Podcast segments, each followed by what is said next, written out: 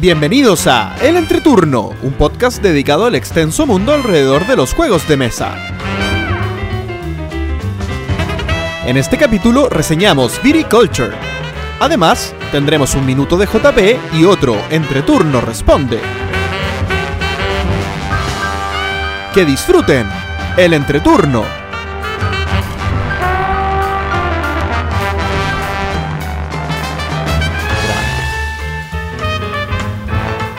Hola, ¿qué tal amigos? Mi nombre es JP Gloria. Y yo soy Axel.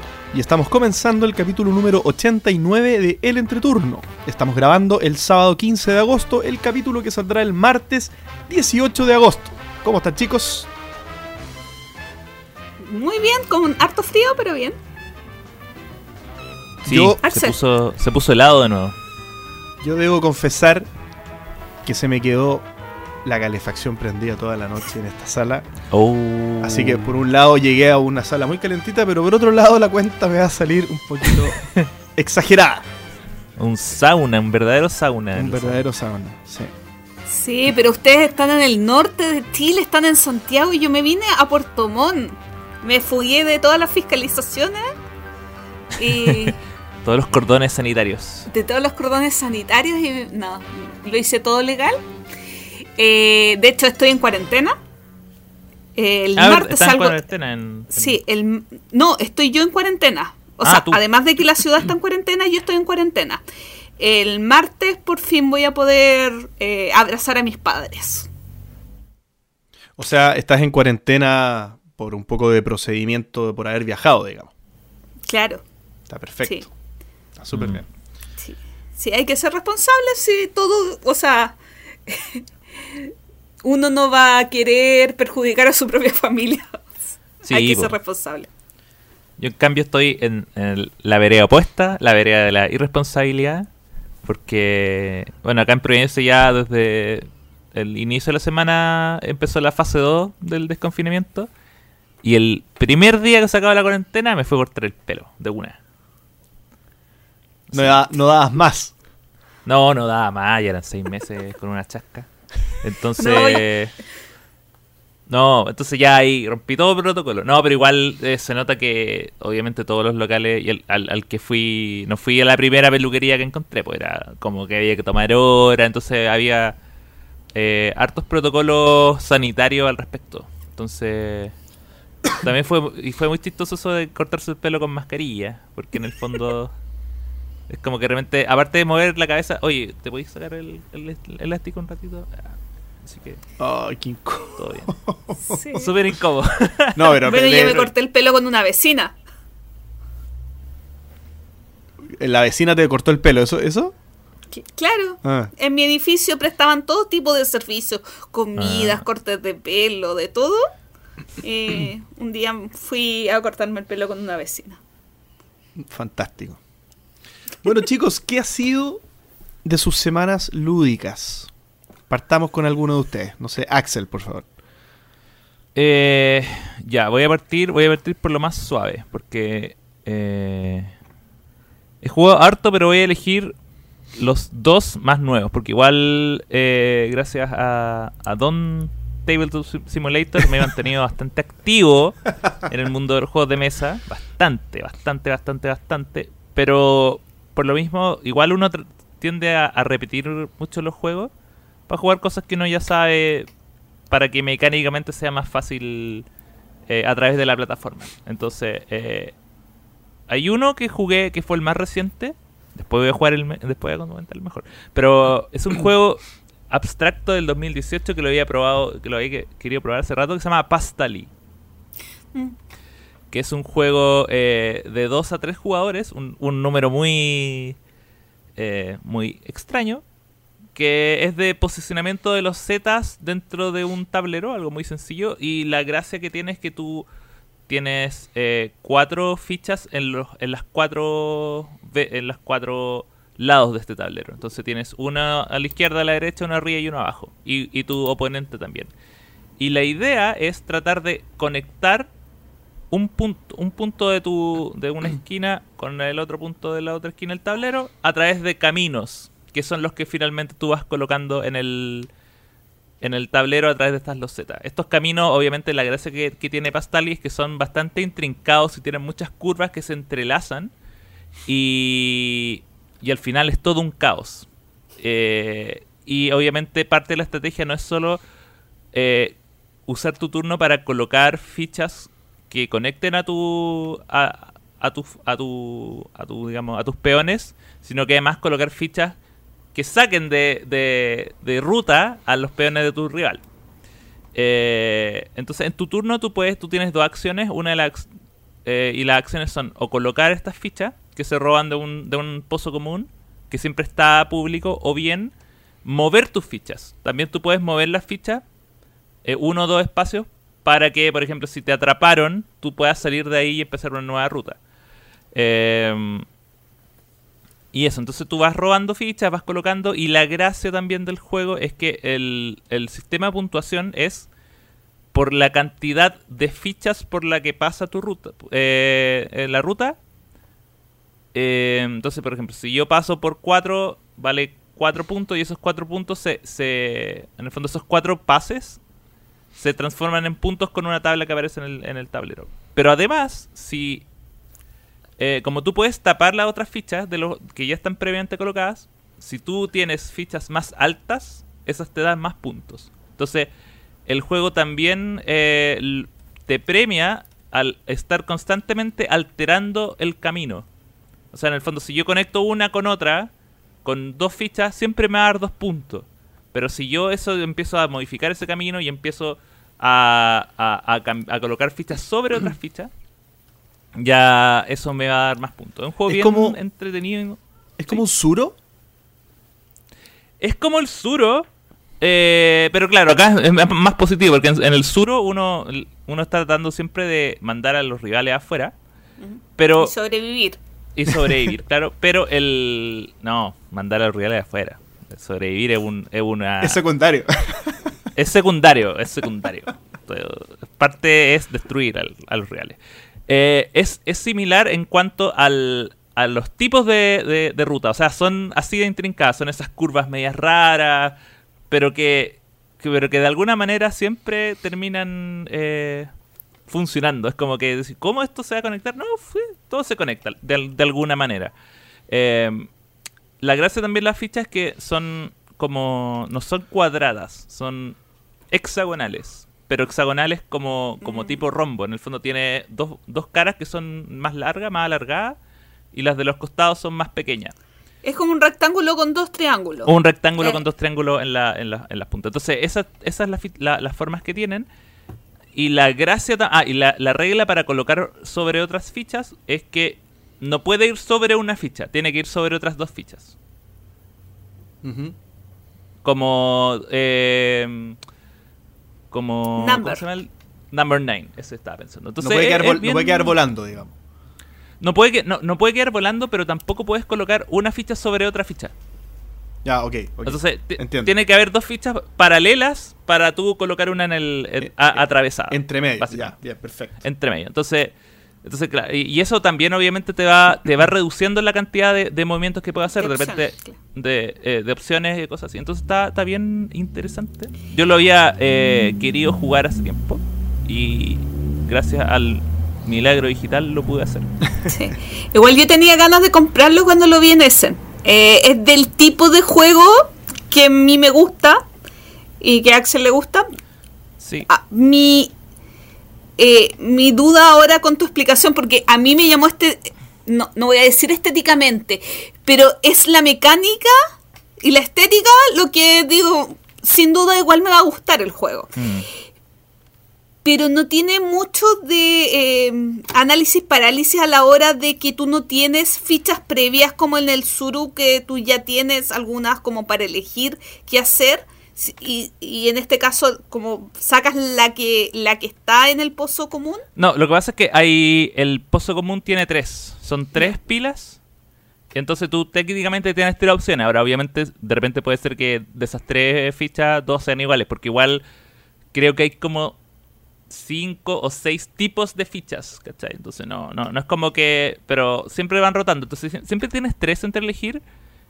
Y, y puedes elegir una de esas dos. Y el, de hecho, el juego se termina cuando una de esas pilas se acaban o cuando ya no hay más movimientos posibles que hacer en el, en el tablero o cuando se llega a una cantidad de puntaje 50 puntos, algo así. No me acuerdo del puntaje exacto, pero esas son las tres formas de, de acabar. Entonces, eh, también, eh, también si tú ya vas ganando y quieres apurar, vas a ir sacando de la misma del, del, del mismo montón y no necesariamente es lo que te va a servir. Eh, nada, yo lo encontré. claro, lo único raro es el tema del, del, del número de jugadores, que es 2 a 3, pero es que cuando lo jugué tiene sentido, porque si fueran 4 jugadores, eh, sería demasiado caótico el tema de tener tantas fichas en los costados. Entonces, al moverte, eh, sería muy difícil tratar. Ahí, ahí se volvería demasiado eh, azaroso. Porque en el fondo no tendrías control de.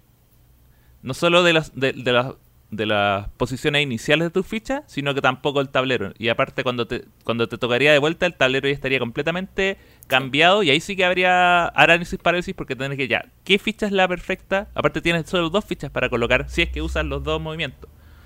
Entonces, como, como lo jugué de a dos, el, los turnos vuelven tan rápido y la, la modificación del tablero ocurre, pero es, es tan mínima que no se demora tanto.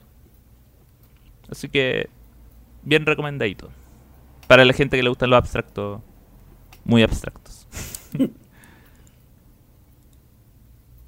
Ah, Ya, ¿tú otro eh?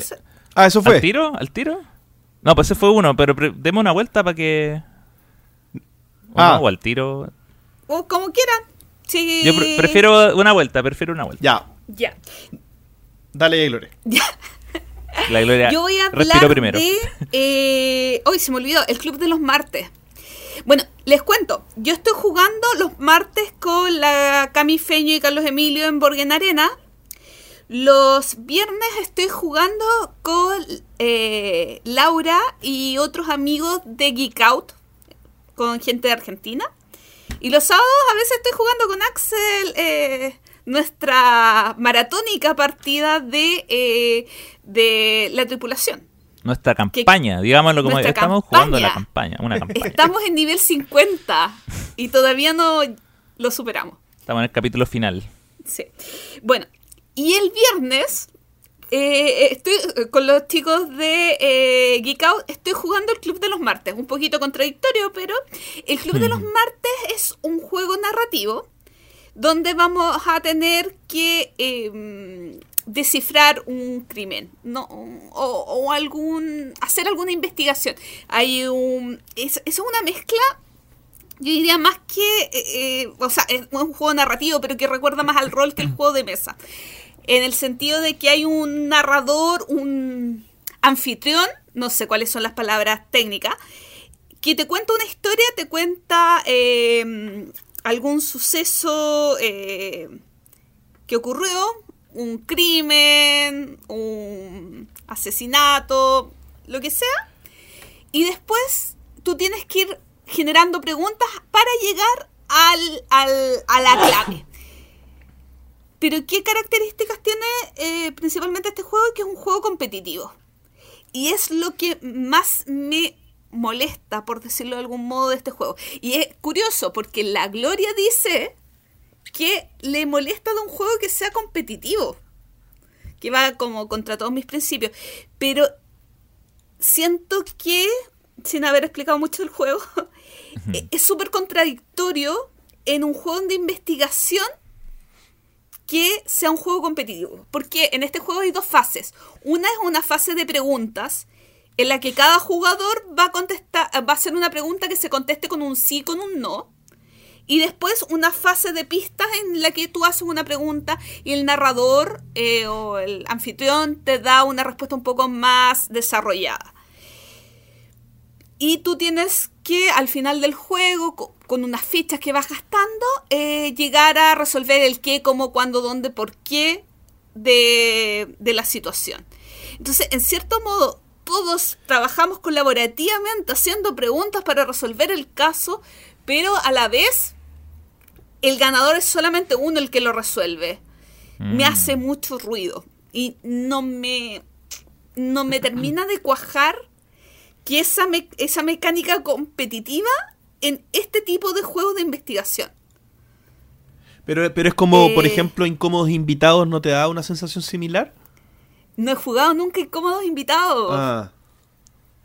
Porque, porque Pero por lo que yo entiendo, lo que pasa que de incómodos invitados es que tú tienes un conocimiento del caso, Axel Claro. tiene otro conocimiento del caso y yo tengo, y yo le digo a Axel algo, Axel me entrega otra información, Eso. yo te comparto una información a ti, tú me compartes información a mí, pero en este caso todo es público. Ah, claro. Entonces como- todos vamos haciendo preguntas. Entonces lo que dice JP me sirve a mí para formular mi siguiente pregunta. Y lo que digo yo le sirve a Axel para hacer mi otra pregunta. Entonces al final termina siendo muy, eh, muy un tema de azar. eh, ¿Quién resuelve el caso cuándo? Y en el caso de ayer, que es la única partida que hemos podido llegar al final, porque hemos sido muy malos investigadores, eh, el jugador que iba delante mío se lanzó a dar eh, los resultados. Y después de eso eh, me tocó a mí y como él se equivocó, yo pude rehacer su caso dando el detalle que correspondía y gané. Pero me sigo sintiendo eso de ganar, quería ganar, no, quería llegar a, a la narrativa, al final de la historia. No me cuaja el que sea competitivo. Eh, El sistema de reglas, el sistema de, de, de cómo se va desarrollando el juego, no me, no me cuadra con la competencia. O sea, la experiencia es entretenida, pero no quiero competir. Y si no quiero competir, eh, ¿soy yo o es el juego? Es como anticlimática la... Incluso la parte final es más anticlimática todavía. Termina raro. Claro, porque al final tú no, no he explicado nada, pero tú tienes un- algunas eh, algunas fichas dependiendo de la cantidad de jugadores. Entonces, cuando tú haces una pregunta gastas una ficha, cuando tú haces eh, pides una pista gastas una ficha, pero tienes que dejar suficientes eh, fichas para eh, para poder resolver el caso. Entonces, en algunas circunstancias te conviene pasar. Entonces ya se transforma en un juego de de, oye, no, me quedan cuatro fichas, no puedo ahora pedir una pista, mejor que las gaste el resto. Me, me causa ese anticlima Está perfecto. de, de mecánica contra temática contra desarrollo de juego. Eso. Genial. Oye, comentar eh, sobre la cosa que he jugado más, más periódicamente, que es Magic, La cosa. el juego. Eh, Magic Arena. Cada vez me gustaba más Magic Arena y se acomoda mucho a mi falta de tiempo para poder jugar. Además que poder, después del trabajo, jugar una o dos partidas para poder recolectar oritos.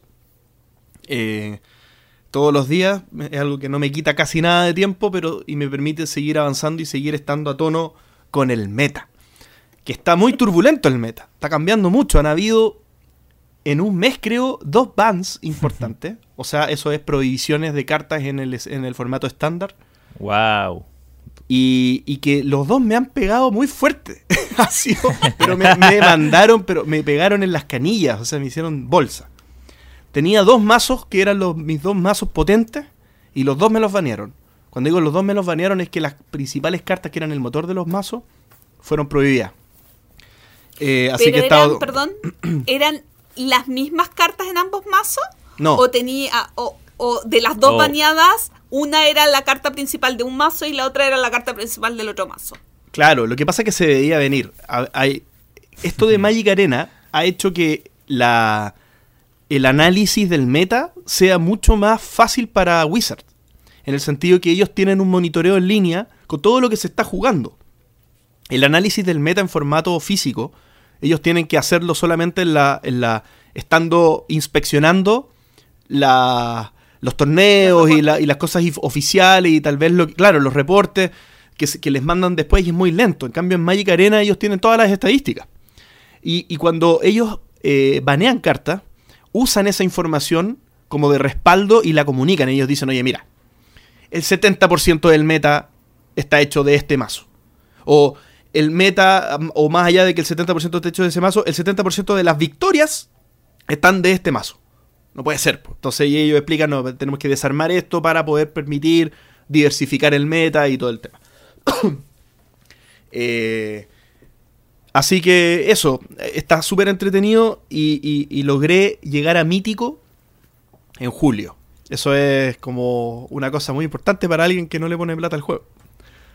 Eh, Ah, es, es poder llegar como al... eh, eh, mítico significa ir subiendo de ranking, y yendo ganando partidas y llegar como a la al último escalafón, que de ahí hay un escalafón gigante desde mítico a llegar a número uno mítico, que sería como el mejor del mundo en ese mes. Pero yo no llegué ni como- cerca, o sea, estuve ahí, en mítico nomás.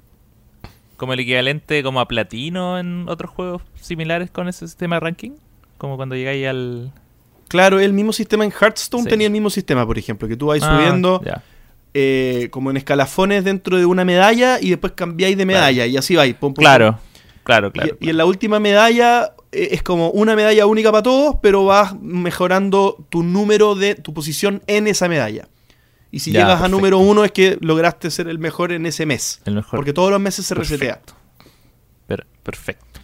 Eh, así que Magic Arena. Ya, eh, ahora les vengo a hablar de mi verdadera obsesión, Ouch. que es King's Dilemma, el dilema del rey.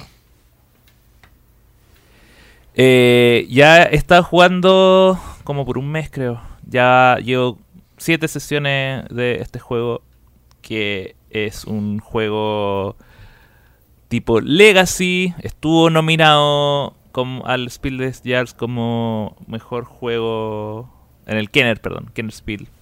Eh, imposible que ganara, pero, pero estuvo ahí.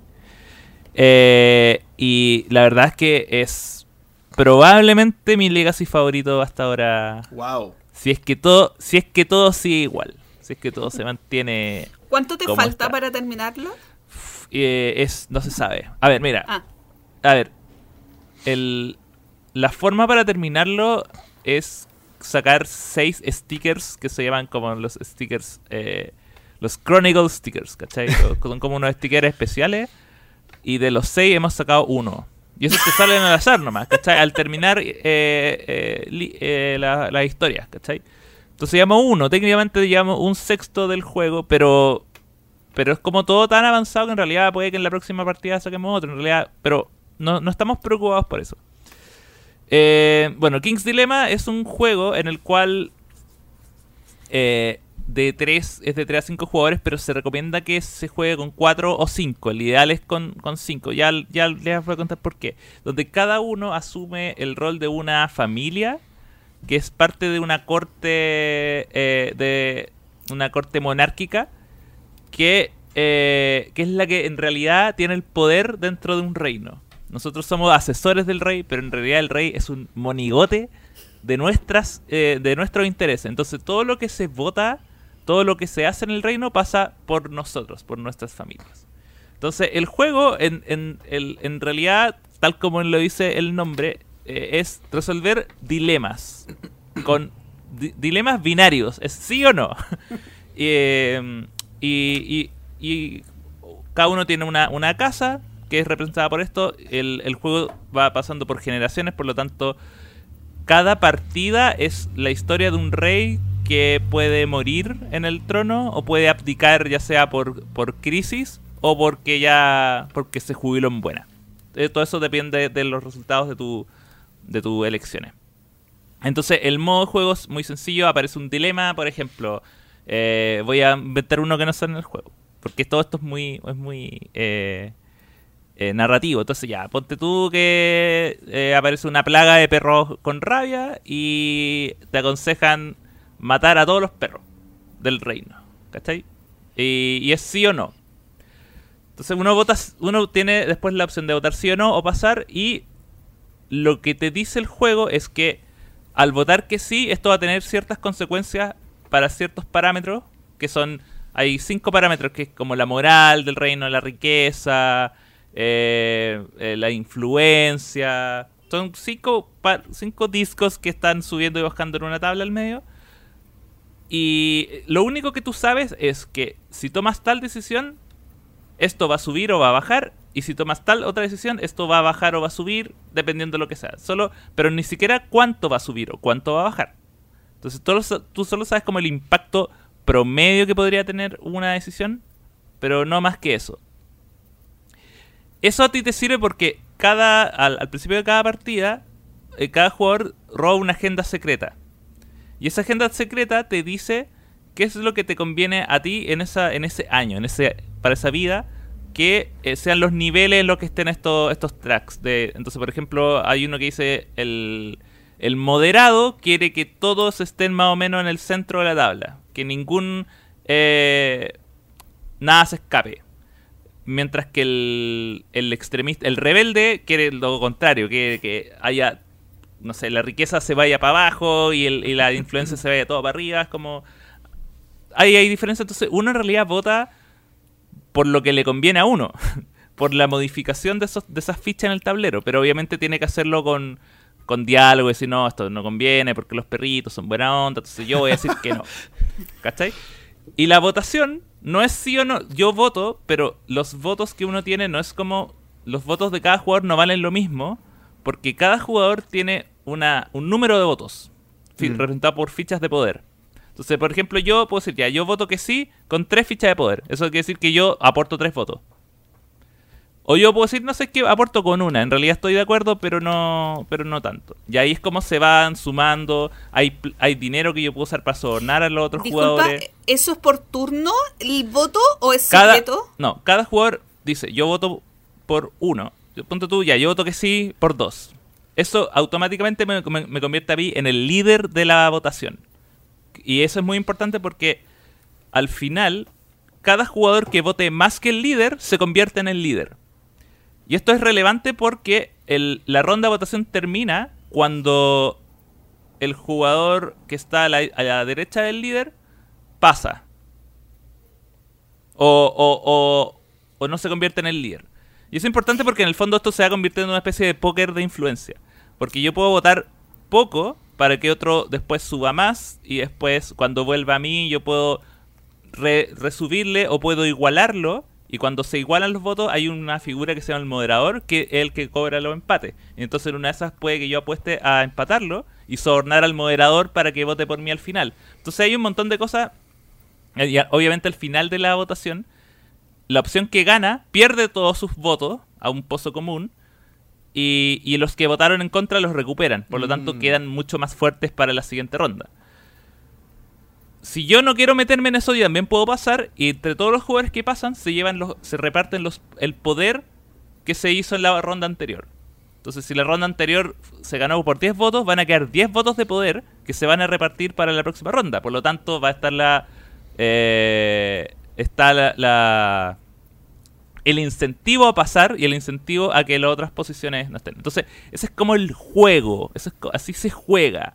Pero la gracia de King's Dilemma es en la historia, en cómo se desarrolla, porque de verdad está demasiado bien escrita. Las decisiones que tú tomas de verdad tienen significados. Cada, cada decisión que tú tomas puede tener, eh, aparte de esto que les dije, puede tener el, la, la, consecuencia de abrir un sobre que genere más dilemas, pero siempre son temáticos. Por ejemplo, el mismo ejemplo del perro. Supongamos que vota que sí, matamos a los perros del reino.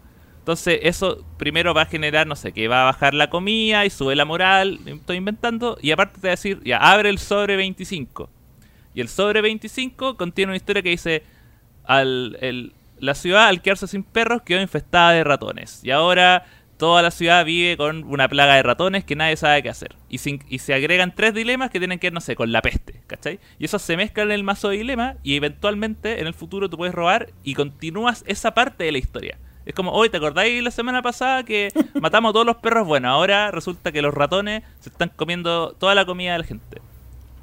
¿Qué hacemos? ¿Traemos nuevos perros? y así la historia, la historia va hasta que llegan a un final. Y todas las historias, dependiendo, obviamente, si tú tomas una decisión o no, eso te abre rutas que son eh, que, que, son binarias. Por lo tanto, si tú te vas por una ruta, nunca vas a ver la otra. Nunca vas a saber qué es lo que hubiese pasado, a menos que te pongas a abrir los sobres. Eh, nunca vas a saber qué hubiese pasado con otra opción. Y son historias definitivas que terminan en, un, en una cosa. Terminan efectivamente con un final. Tienen y, tienen rama y, tus consecuencias de verdad eh, son, son se van manteniendo. Y entonces tú al final del, de la partida, dependiendo de cómo, de si murió el rey, si abdicó en alguna de estas dos formas, es la, los puntajes que se le van a entregar a la gente dependiendo de eh, su posición. Entonces, y, y eso se divide en dos, en dos monedas que son el prestigio por un lado y el crave, que no, no, no sé cómo traducirlo, pero le decimos el crave, ¿cachai? Eh, ¿Ambición? y esos puntos, como la ambición, claro. Y esos puntos son los que al final de la, de la, de la campaña te van a hacer ganar. Pero, y acá está lo más interesante del juego, nosotros hasta ahora no sabemos quién gana.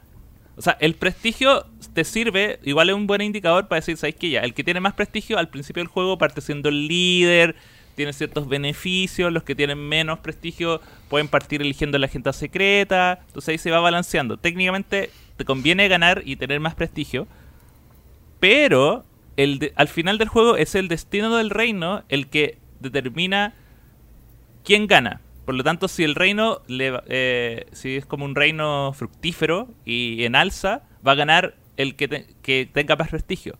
Pero si el reino se va como a la ruina, son los que tengan más ambición los que van a ganar. Y eso hasta ahora no se puede, de- por lo menos hasta nosotros no se nos ha determinado cómo va eso.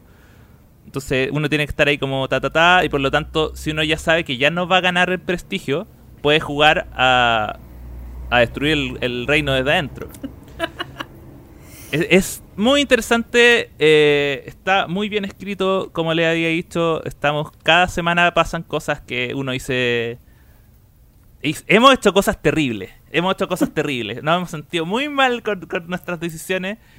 eh, precisamente porque estamos. Nos, a veces no estamos obligados a votar por lo que de verdad pensamos como jugadores o como personas, sino que por lo que nos conviene a la- al reino al que estamos. Al que estamos. A los. A los perdón, a los consejeros que estamos. eh, representando. Representando, ¿cachai? En el fondo, yo creo que ahí está la gracia, como el juego te obliga a tomar posturas que probablemente a ti no te convienen y en la vida real, eh, pero sí te convienen porque vaya a ganar más puntos de prestigio a la larga del juego. Pero las consecuencias que eso se toma no solo, no solo esa votación. Puede que te agregue un sticker nuevo que te cambia todo, puede que te abra un nuevo sobre que te cambie la, la historia. Así que eh, estoy atra- atrapadizo como con King's Dilemma. Tengo una pregunta favor, importante. ponlo. Dime. ¿Te ha gustado tanto como para comprártelo y jugarlo de nuevo? Sí. Yo creo que esa es la clave, porque... sí, sí, sí, sí, sí. Porque estos juegos Legacy, que si bien, o sea, que te permite. a ver, es como. JP, es como que estuvieras jugando Gloomhaven. Como que tú lo hubieras comenzado a jugar en la aplicación. Y es, ¿te enganchó tanto como para comprártelo en físico? Yo creo ¿De- que. de verdad crees que te- quieres que te como, responda como por ahí va, va la. Va la mano, porque si, si bien sientes que la experiencia en digital de haberlo jugado ha sido excelente, pero ya has visto gran parte de la historia, ya has visto muchas ramas, ¿vale la pena poder repetir la experiencia? Es que, mira, yo creo que igual una cosa es la historia. Igual yo, yo, bueno, yo personalmente tengo súper mala memoria, entonces yo sé que no me voy a acordar de muchas de las cosas. Y tampoco de la, del, de- del, del el tipo de cosas que... Ahora, si yo lo juego de nuevo, probablemente voy a elegir otra casa, no la casa que tengo yo. Porque cada casa igual tiene su historia previa y un... Y un por ejemplo, la casa que estoy jugando yo, está predispuesta al caos, porque eh, la historia de ella es que eran, éramos nobles de un reino al, eh, que fue anexado por este reino. Por lo tanto, venimos lo con un mucho. rencor hacia el rey, hacia el rey, ¿cachai? Nos, nos aceptaron solo porque éramos nobles, pero en realidad como que cuando nos anexaron nos trataron muy mal. Entonces yo siento que eventualmente mi, mi, mi, mi juego tiende al caos. Yo, estoy- yo he jugado mucho al caos y, y claro, entonces, si yo lo jugara de nuevo, lo primero que haría sería elegir otra casa. Una casa que probablemente sea más leal. Para ver cómo jugar eh, y tratar de que, de que de no, no lograr lo otro. Eh, además, como te digo, está el tema de la, de la, de la mala, la mala memoria. Y obviamente también cambia mucho con el, con el grupo con el que lo juegas. Eh, como, y, y- y lo último que voy a mencionar, como, como te decía, yo siento que es importante jugarlo de 5 o por lo menos de a 4 porque para el tema de la alianza. Porque en el fondo, naturalmente, se, se, se tienden a generar bandos temporales dentro de estas votaciones por el sí y por el no. Entonces, cuando si juegas con tres que es el mínimo, es como que uno va a decir que sí, el otro va a decir que no, y si el otro pasa, va a ser como una pelea entre los jugadores, ¿cachai? Si juegan de a cuatro, ya, puede ser, ya, eh, puede ser sí, dos y dos, ¿cachai? Pero si ya uno, si uno de esos dos pasa, ya sería dos contra uno. Pero si estáis de cinco, uno puede pasar y el juego se mantiene siendo potencialmente de dos sobre dos. ¿Cachai? Entonces, ahí yo siento que gana mucho el tema de, de- de- la alianza. De, de poder jugar un poco más con, con, con poder gastar tu dinero para, para ganar influencia. Bueno, el, el dinero tampoco se, está, es, eh, se puede gastar para las influencias, pero al final del juego de, la- de cada año también te da plata. Es otra de las. Bueno, te da puntos de, como de victoria. Que es, eh, es otra de, la- de la- las principales formas de puntos de victoria en cada zona. El, cómo terminaron lo- los tracks de, del reino dependiendo de, de los resultados que hubo. De tu agenda secreta. Tu agenda secreta también te dice. eh, cuántos puntos ganas por monedas. Por lo tanto, hay ciertas agendas que no ganan muchos puntos por monedas. Por lo tanto, te, te incitan a gastarlas nomás. Porque no vaya a ganar mucho. Y, y nada, hay otros que es como la mayoría con poder. Pero la, la mayoría de poder que te quedó al final te da dos puntos o un punto. Es nada. Entonces, también te incita a gastar mucho. Pero, pero puede servir para romper empate eventualmente. Cuando son muy cerrados. Así que nada, voy a esperar que, que llegue en español. Y bueno, lo complicado sí es conseguir un, grupo de cinco jugadores. Las partidas igual son rápidas, eso sí. Son una horita. Depende también mucho del... Hay partidas que no han durado... cuando el rey se muere, que es cuando... Cuando ninguna de, la, de las fichas... Hay un marcador que por cada punto que se sube o baja en el track que es como un marcador de equilibrio, que es independiente de lo que del tipo de cosas que se sube o baja, lo que se sube o baja va a subir o, o bajar en este track. Y eso te puede llegar al lado blanco o al lado negro. Si llega, si llega a cualquier extremo, el juego se acaba ahí. Porque eso es cuando el rey abdica.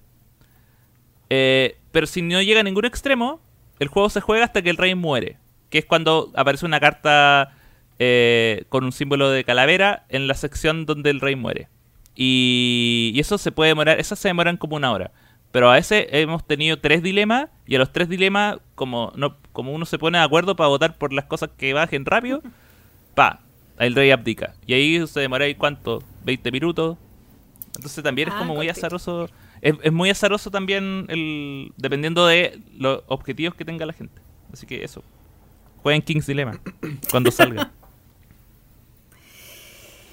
Yo casi ya no me acuerdo tanto de este juego porque lo jugué hace mucho, pero les quiero contar mi experiencia en Tabletop Simulator, lo cual es ya es raro, sobre Perseverance. Este juego que estuvo en Kickstarter el mes pasado, eh, que es un juego de posicionamiento de dados, dados trabajadores, donde se lanzan una serie de dados, hay un dado al inicio del juego del color de cada uno de los jugadores. eh, y tú los vas colocando en una de las cuatro áreas del tablero. Y dependiendo lo que del dado, del tipo de dado que tú coloques y dónde lo coloques, vas a poder ejecutar una acción. Pero, dependiendo de dónde lo coloques, van a aparecer lindos dinosaurios que van a querer atacar tu ciudad. Entonces, eh, eh, lo, lo primero que quería decir es que odio Tabletop Simulator. No, es Uh. que eh, qué complicado es jugar un juego con tantas piezas, con un tablero tan eh, complejo. Eh, no, no tanto por el grado de la dificultad, sino por la cantidad de acciones, de combos, de, de pequeños detallitos que tienes que ir asimilando, como por ejemplo, que donde tú colocas un dado van a aparecer X dinosaurios y en realidad es una imagen muy pequeña, que, que, difiere tanto en ver algo así en mesa. Mm. Bueno, estos dinosaurios que van apareciendo, dependiendo de, del- de dónde coloques el dado, es qué tipo de dinosaurio aparece, y depende de qué tipo de dinosaurio aparece, es cómo ataca la ciudad. Y esta ciudad se ataca cuando se llena eh, un- una serie de, de espacios que hay para los dinosaurios. Y tienes que, colaborativamente, lo que me recordó en cierto modo a, mm, a este juego que está con sello de V. Rosenberg, Tierras Bajas. Uh. Colaborativamente, eh, los jugadores van haciendo una muralla para eh, bloquear a los dinosaurios y también van colocando soldados para eh, poder defender a los dinosaurios del ataque que van a hacer a la ciudad. ¿Por qué? Porque cada, jugador puede o no tener asentamientos en esa ciudad. Y, y si entran los dinosaurios y te matan tus no es algo muy bueno para ti. Eh, y cada vez que hay un ataque de dinosaurios, dependiendo de tu participación y de, de tu, de tu participación y de, de la cantidad de terrenos o dados que tenga en esa ciudad, vas a poder acceder a algunos bonos y algunos puntos de victoria y cosas por el estilo. Creo que no expliqué nada del juego, pero... eh, pero al final de cuentas es... Quería... El juego no, no podría decir si me gustó o no me gustó. Lo único que podría decir es que nunca en la vida lo jugaría de nuevo quizás en Tabletop Simulator. Eh, hace, antes de comenzar el programa conversábamos un poquito del Barrat y me, me causa la sensación similar en... Hay una cantidad de iconografía tan alta en un tablero Mm. que el poder eh, tener un control de todas las acciones, de la vista de todo, para poder hacer combos, optimizar, se hace muy complejo. O sea, eh, admiro a la gente que puede eh, en Tabletop Simulator mantener controlado un tablero con tantas opciones, con tanta iconografía, con tantas posibilidades a la hora de colocar un dado. Pero la verdad es que el perder el control, eh, en el sentido de no, no, no sentirme familiarizada con el tablero, de no poder... eh, oh, es que me encanta optimizar, es, es de lo que más me gusta en los juegos de mesa. Entonces, el sentirme eh, media manca, media... eh, eh, porque, ok, si lo tengo en mesa, me paro. Si lo tengo en mesa, me muevo a través del tablero. Trato de eh, buscar el combo, trato de, eh, de, de analizar cuál era esto. Yo, de hecho, eh, le hice un, un pantallazo, imprimí parte del tablero. Como para tratar de ir asimilando un poquito mejor. Creo que eso fue muy útil porque si bien no terminamos la partida, eh, me, f- me- me iba bastante mejor que a, a- a- a los chicos con los que jugué, que entre paréntesis son compañeros de nosotros de podcast. Eh, ¿Te acuerdas de nuestros amigos de San Luis? Eh, del que fue el... del que mandó un amigo al, al entreturno bistró. Ah, sí. Eh, se lanzaron al final con un podcast. Eh, ya, ya llevan como el tercer capítulo. Eh, así que eh, estuve jugando con ellos, pero el juego podría haberme gustado. O sea, quedo con esa sensación extraña. El juego, no sé si me gustó, no sé si no me gustó. Me necesito mayor control, necesito tener las cosas, to- más que tocarlas, mirarlas con la detención que requieren. En fin, esa fue como mi, mi experiencia con Perseverance. Yo est- estuve buscando el tablero de Perseverance y la verdad lo encuentro como terrible para jugarlo en Tabletop Simulator. Eh, pero claro, o sea, en el fondo es que igual tiene que ver con que son juegos que no fueron diseñados para optimizarse en este formato, ¿cachai? Eh, yo, y, y- y es natural, es obvio que, que va a pasar eso porque es- no- no- no- nunca, nunca se pensó, nunca se hicieron para hacer esto. De hecho, por lo mismo, por lo general, lo- los juegos a los que mejor les va en formato digital son los que tienen su propia aplicación porque están hechos para darte la información que tú necesitas de una manera más clara, no necesariamente desplegada en el tablero. Entonces, eh, en- en- me, me funciona completamente. De hecho, yo ahora, por ejemplo, estaba... Ni siquiera me quería meter a ver el tablero, pero en- encontré que hace, la- hace poco subieron el, el Smartphone Inc. ¿Ya? Hace rato que lo quiero jugar, pero también es un juego que es como de harta iconografía, es un juego que yo, si lo, si lo tuviera en la versión física, no me costaría tanto porque hay mucho de dar vuelta el, el- el- de cositas y mover cubos para, para, para representar cosas que vas ganando, no. Entonces, claro, esas son cosas que en el, en el cuando uno juega en el tablero, eso ya es casi memoria muscular, no, no te gasta esfuerzo. Pero sí cuando uno está, que, ah, que el mouse, que, que, que el cubo caiga ahí pre- preciso. Esas cosas molestan. Y sí lo acepto. Pero. Pero tranquilo. No todo juego. En el fondo, no todo juego está hecho para Tabletop Simulator y es normal que eso pase.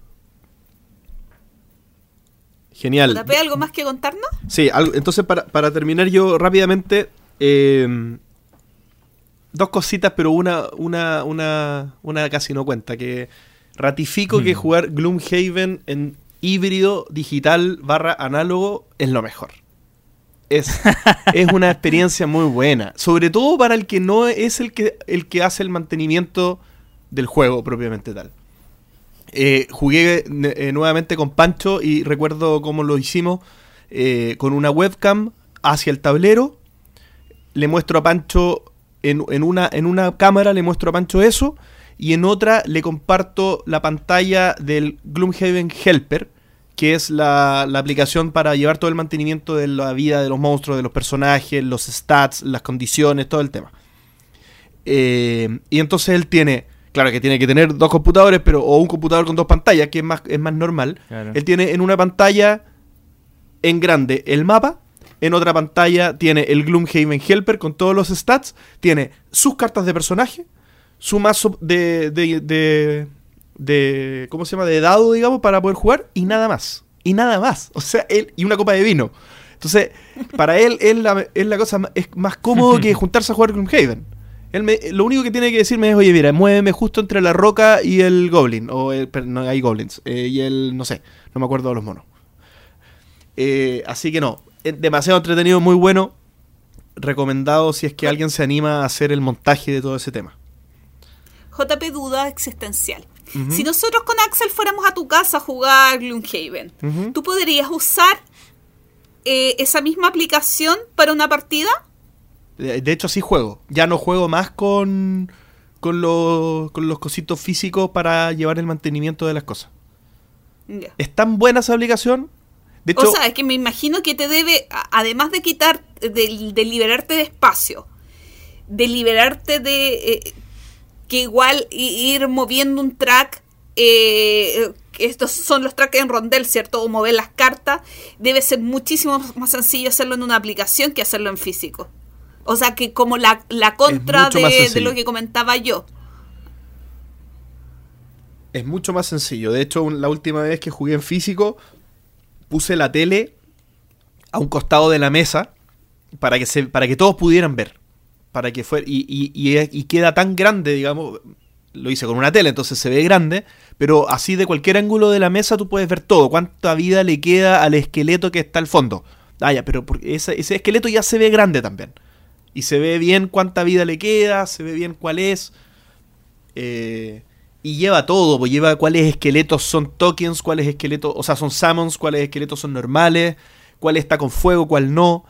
Le quita, por ejemplo, si hay una condición que dura solo un turno y tú marcas que ya le tocó a ese, a ese bicho, automáticamente elimina ese, esa condición. Entonces hay cosas que las hace sola, que son cosas que se suelen olvidar. Entonces, aparte te va ayudando. ¿La aplicación es oficial o, No sé si será o oficial. es de fan? Es de fan, creo, pero, pero sí están actualizados. Por ejemplo, la última vez que me metí ya tiene todo lo de Joseph the Lion. Que es la versión como más pequeña que salió de Gloomhaven hace poco. Eh, así que está súper bien actualizada. Pero eso no era lo que quería contar. Ah, perdón. Me interrumpí yo mismo, porque en realidad lo que les quería contar era que probé el Crokinole. El Crokinole. Ah. Uh, verdad. El- Qué, qué envidia. El Crokinole es una delicia.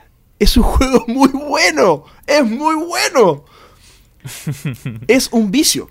El Crokinole es un juego de, de ¿cómo se llama? De, de destreza. Flip. eh, de, un, flick, un flick, flicker, un flicking game. Flicking. un flicking game, eh, en el que uno tiene un tablero circular de madera de 80 centímetros de diámetro, donde uno tiene que lograr dejar la mayor cantidad de fichas al centro del tablero.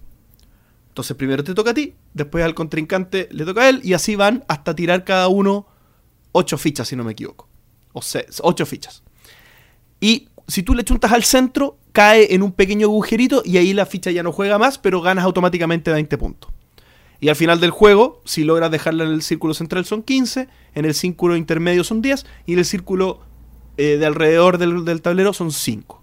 Y al final se suman los puntos y, y se netean los puntos de, de uno con el otro y el primero que llega a 100 gana. O si tú ganas en puntos, ganas 2 puntos y el primero que llega a 8 puntos gana. Entonces puedes jugarlo de dos maneras. En realidad hay mil, mil reglas y es típico juego que tiene que cada uno lo juegue como quiere y hay reglas de torneo, reglas, reglas más, más amistosas, pero en el fondo es así. ¿Lo habías probado antes de comprarla? Nunca. Nunca. Yo, yo solamente había escuchado que era una. que a mucha gente le gustaba mucho, que habían como estas típicas sectas de, de gente que, que, que le encanta algo y, y como que uno no entiende muy bien por qué, y, y ellos no te cuentan mucho porque disfrutan ellos. Est- esto es como eso, es como una secta. Pero, pero en realidad, cuando un. y- Pero aparte, y aparte que es prohibitivo, porque es caro. Entonces di con este, con este dato Sí. de esta página, creo que no el punto .cl, que los hace un precio realmente extraño, o sea, un- es barato. Eh, eh, es un juego caro. A ver, termina siendo igual caro 80 mil pesos chilenos, que son aproximadamente 90 dólares. Eh, termina siendo igual caro. Eh, 100 dólares, como está el dólar hoy día. Eh, terminas, ter- eh, termina siendo un juego igual caro, pero eh, un Crokinole por lo general en menos, por menos de 200 dólares es muy extraño conseguir. Y sobre todo que es un proceso de fabricación tan complicado que donde uno viva suele no haber una parte cerca que vendan buenos Crokenols. Entonces siempre vaya a terminar pagando costos de envío, costos de internación por el, de alguna u otra forma. Eh, pero este chico de Crokinole.cl la verdad dio con un resultado bastante bueno. Yo no tengo punto de comparación, o sea, solamente es la investigación que hice. Me hice asesorar por un amigo de Gloria que, que conoce muy bien del tema y en la asesoría previa, todo lo que eh, indicaban en esta página y las conversaciones que yo le fui compartiendo eh, a esta persona que me asesoró, resultaron ser dedito para arriba y dale, cómpralo. O sea, está, está súper- eh, el, el tipo entiende lo que te está diciendo y, y- al parecer es un proceso bien logrado y serio. Y el producto en realidad funciona. O sea, las fichas se deslizan maravillosamente por el tablero, eh, lo- las cosas tienen el tamaño que tenían que tener eh, y es entretenido. Así que... Ah, y aparte le regalé uno a mi papá, que está, está confinado en Viña con mi hermano.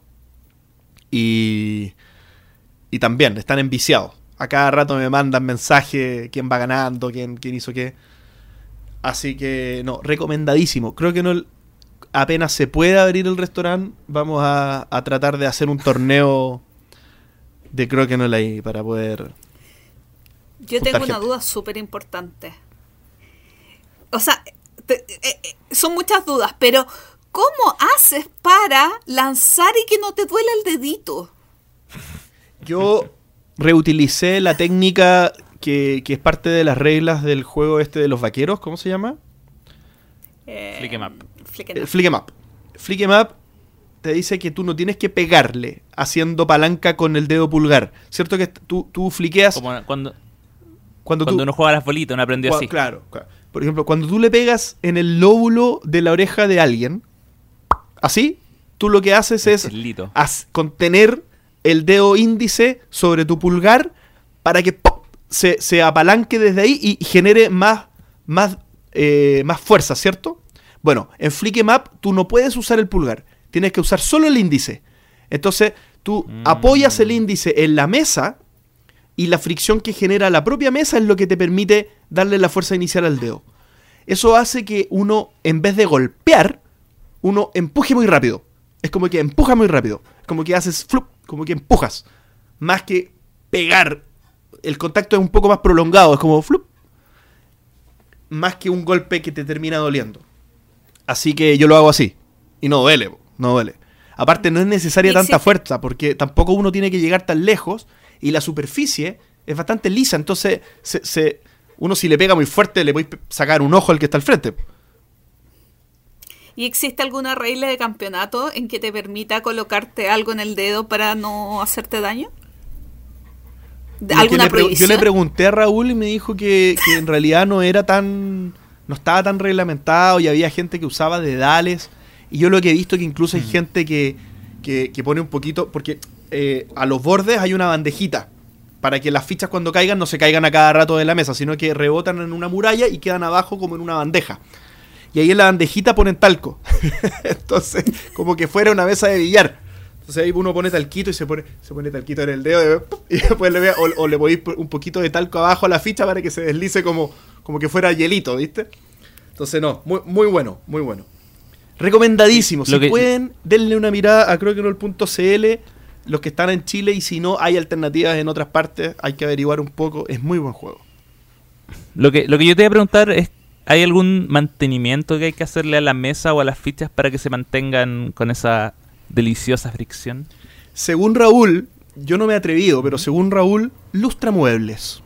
Lustramuebles Vi- Ok. Virginia, que uno compra en el Lider, un poquito para, para que se mantenga el nivel de humedad en la madera. Porque si la madera se seca, se, encorv- se encorva, se, se en- encrespa, digamos. La madera eh, es móvil, siempre se va a mover dependiendo de, de la temperatura, del grado de humedad de las maderas. Entonces hay que mantenerla húmeda.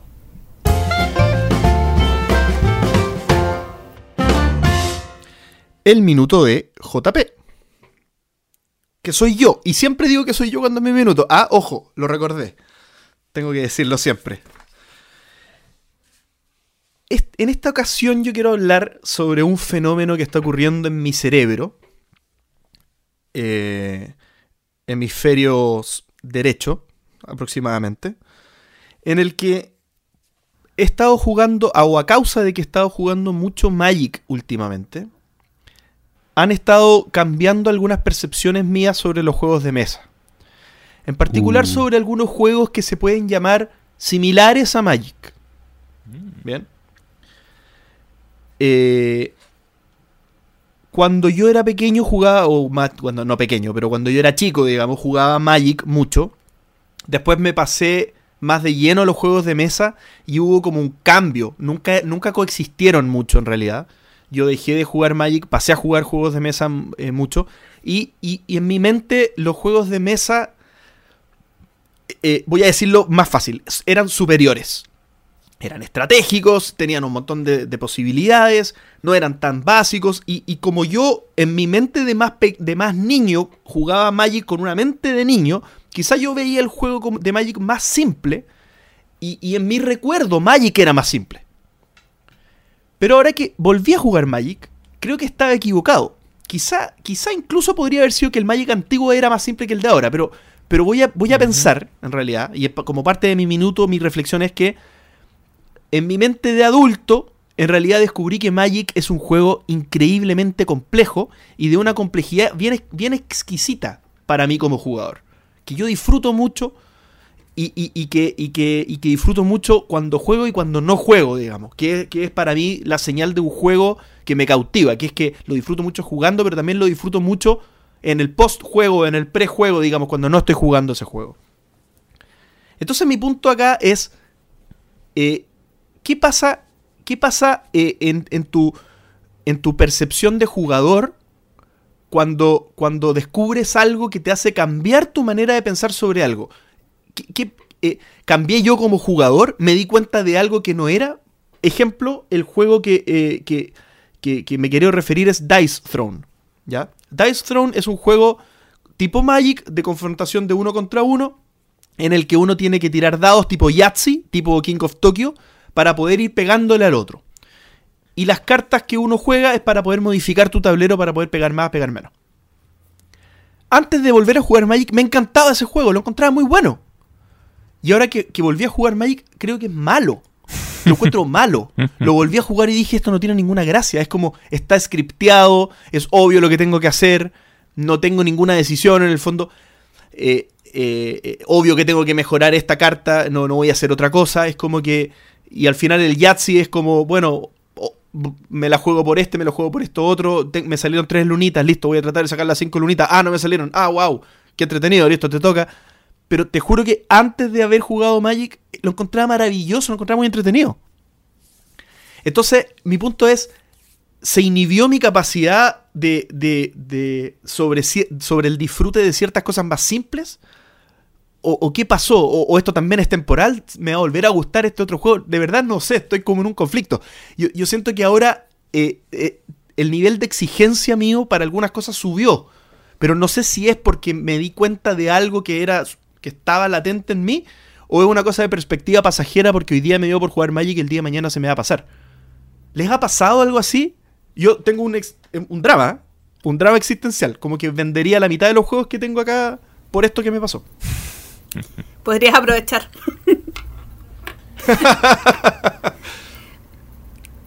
Axel, partes tú, Eh, parto yo. Parte tú porque estoy pensando. Porque sé que me ha pasado, pero deja Es acordarme. que yo creo que a todos nos ha pasado. son etapas en la vida. Yo cuando partí jugando los primeros juegos de mesa, siendo rolera, no... O sea, comencé a jugar juegos de mesa y son juegos que en este momento no jugaría. Para nada. Principalmente por la cantidad de azar. Incluso asumiendo el, tema de los juegos de rol, se asemeja a lo que le pasa a JP. Yo fui rolera muy entusiasta, jugaba todas las 24 horas del día los fines de semana. Ok, no, hasta como las... Máximo hasta las 6 de la mañana, después me iba a dormir. Pero jugaba mucho rol. Y los juegos de mesa se adaptaron a mi vida de una manera en que me cuesta creer que pueda vivir sin ellos. Y especialmente el tema del Eurogame que siento que ha sido parte de mi vida desde antes de saber que existían.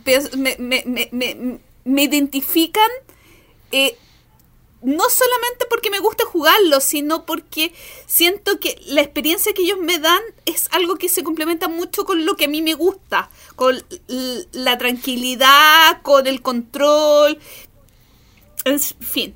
Pero pienso, sin dejarlos, si encontrara un, un- grupo de rol nuevo mm, que cumpliera todas mis expectativas, o algún milagro de Navidad que me hiciera volver con algún grupo antiguo, que son grupos de una...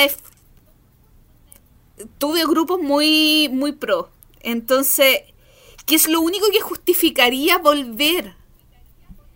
Eh, claro. No sé cómo reaccionaría en ese momento, porque tiene que ver con la etapa de la vida que estás eh, que estás viviendo, el tiempo que le puedes dedicar a eso, eh, qué tan cómodo o no te sientes con esa experiencia. Yo no sé verdad. si volviera a ese grupo maravilloso con respecto a la narratividad y la eficiencia, si es que se encontrarían con la misma gloria que disfrutaría de la actividad o se encontrarían con una gloria diferente en que eso ya no me provocara la felicidad que me provocó en un momento. Entonces, eh, creo que todo lo que tú hablas son cosas de etapas de la vida y que en este momento algo te hace sentir mucho más cómodo, incluso te das cuenta que te cambió. En el camino cambiaste y tu- tus gustos fueron cambiando. Yo voy a ir por el lado menos filosófico y, y más eh, más matemático incluso se podría decir. Yo eh, yo matemático. soy no, yo soy un convencido eh, de que eh, sobre todo cuando cuando hablamos de diseños de juegos y todo, yo creo yo soy convencido de que el, el diseño evoluciona y que y que el diseño siempre suma y que uno siempre tiene que exigirle más a los juegos nuevos de lo que uno le exigía a los anteriores. Porque es toda una experiencia que es una bola de nieve. O sea, si hoy, hoy eh, es como no, este juego si hubiese salido el 2010 hubiese sido bacán, no, entonces no es bueno. ¿Cachai? Porque, porque no estamos en el 2010, estamos en el 2020 y el juego tiene que ser bueno en los estándares del 2020. Eh, y lo que yo siento que pasa, sobre todo con Magic y con. Y, y- y en el fondo es lo que hace que lo mantenga eh, fresco. Es precisamente lo que tú hablabas antes de cómo es posible que ellos en, ah, en un plazo tan corto de tiempo puedan banear cartas para modificar el meta y todo eso. Todo eso es parte, yo creo que, del trabajo que están haciendo. Y eso es parte de, de un, eso no es al azar y es parte de la preocupación que tienen ellos de mantener una experiencia de juego rica, de mantener una experiencia fresca y de mantener una experiencia de juego eh, que vaya aumentando, que vaya mejorando con el tiempo. Y, o sea, el, el hecho de que tengan esta herramienta que no solo les permite hacer que gente juegue sin tener cartas físicas, sino que además ganar datos. Hoy en día todo es datos. Hoy en día Netflix te recomienda las películas por los datos. Y hoy en día se están tomando decisiones sobre cómo se juega a partir de los datos de cómo la gente está jugando. Entonces es evidente que si ellos y, lo que yo y lo que yo entiendo y por lo que tú por, por el solo ej- ej- ejemplo que tú diste es que la gente de Magic está tomando decisiones sobre su diseño de juego a través de datos, de datos de cómo la gente está jugando. Entonces, eh, por lo mismo me parece lógico que el juego se mantenga vigente, que el juego probablemente hoy sea más complejo o más disfrutable de lo que era antes, porque antes no tenían las mismas herramientas para hacerlo mejor. Entonces, por un lado, yo siento que eso se explica también como por, esa parte, y por lo mismo, hace que juegos similares se sientan añejos, porque un juego como Divestrom, que puede tener herramientas, que hoy estancado. Ese fue su diseño, ese fue su momento y ya nada, y, quedó ahí. Entonces eh, es súper normal que uno lo vea hacia atrás, si lo compara sobre todo con algo que ha tenido una inyección de, de, de frescura y de diseño y de, y de ir escalando hacia arriba. Es normal que uno lo sienta añejo, porque probablemente si uno va y vuelve al Magic de ese año, sin así como vani- va- vanilla, se sienta así, ¿cachai? Entonces yo siempre me gusta mirar como, ya, ¿sabéis que este juego, por lo mismo me voy poniendo también más exigente como con los, con las cosas nuevas que van saliendo, o sea, eh, eh, tienes que tener cosas que, lo vayas haciendo. Me pasa, yo creo que con lo que más me pasa es con los juegos de roles ocultos. Eh, a los que yo personalmente, sí, es como que el, el género de rol oculto es donde más cuando juego uno nuevo, digo, no, este es el mejor juego de rol ocultos de la vida. ¿Cachai? Como que cada vez que juego uno nuevo y que sea bueno, como que siento que me reemplaza a todos los que van para atrás. Eh, al punto que no sé si no sé si jugaría resistencia, si no es como para un ejercicio básico de introducción al género. Y es como ya, si agarro resistencia, ya te, te tiro al tiro a eh, Heil Hydra, ¿cachai? O Secret Hitler al tiro. Te paso el tiro al, al que es mejor. O te tiro a Deception, ¿cachai? Te tiro al tiro. No, no, te, no, te voy, no voy a hacerte jugar eh, resistencia para que te guste. Voy a hacer que te guste con los que hoy en día son los mejores en ese género, ¿cachai? Entonces, por lo menos yo lo veo así desde esa perspectiva. Sí. Sí, eh, eh, quizá para extender un segundo nomás el tema, eh, Un segundo del minuto. que con lo, un segundo del minuto, sí, con, con lo que, con lo que de- decía Gloria de, de, de- que, de que nosotros cambiamos, yo, yo quizá esa evolución no la ni- o sea, yo no niego la evolución, porque, porque de hecho uno ha hablado de la evolución, pero cuando uno, y evolución no lo digo algo mejor, lo digo como, de, como de- describiendo cambios solamente. Yo a mí antes me gustaba A, ahora me gusta parte de A, pero me gusta B. ¿cierto? Pero eso uno lo describe a lo largo de los años. Como que es fácil hablar de una evolución personal porque uno se va dando cuenta, cuenta lentamente que van cambiando cosas en tu vida, tus grupos de amigos, de, a- poco se desarman y se arman otros nuevos y te vas dando cuenta que las cosas van cambiando y tú vas tomándole gusto a otras cosas. De verdad lo que me pasó ahora con Magic fue casi una epifanía.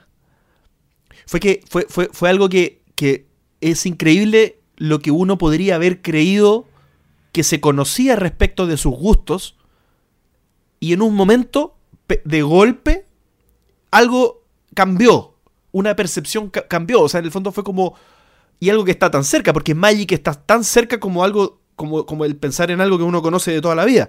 Entonces, eh, eso no pensé que me podría pasar. No pensé que me podría pasar. O sea, de, de hecho yo, yo era de los que siempre decía, a mí me gustan casi todos los juegos. Y lo decía de una manera bien honesta. Yo, yo no soy de los que dice, ah, sí me gustó, para congraciarme. O sea, de verdad me gustaban muchos tipos de juegos. Pero ahora creo que los, hay ciertos juegos que, que, que ya no me van a gustar tan fácil. Que- que creo que Magic lo hace muy bien. Donde Magic yo creo que hace muy bien las cosas.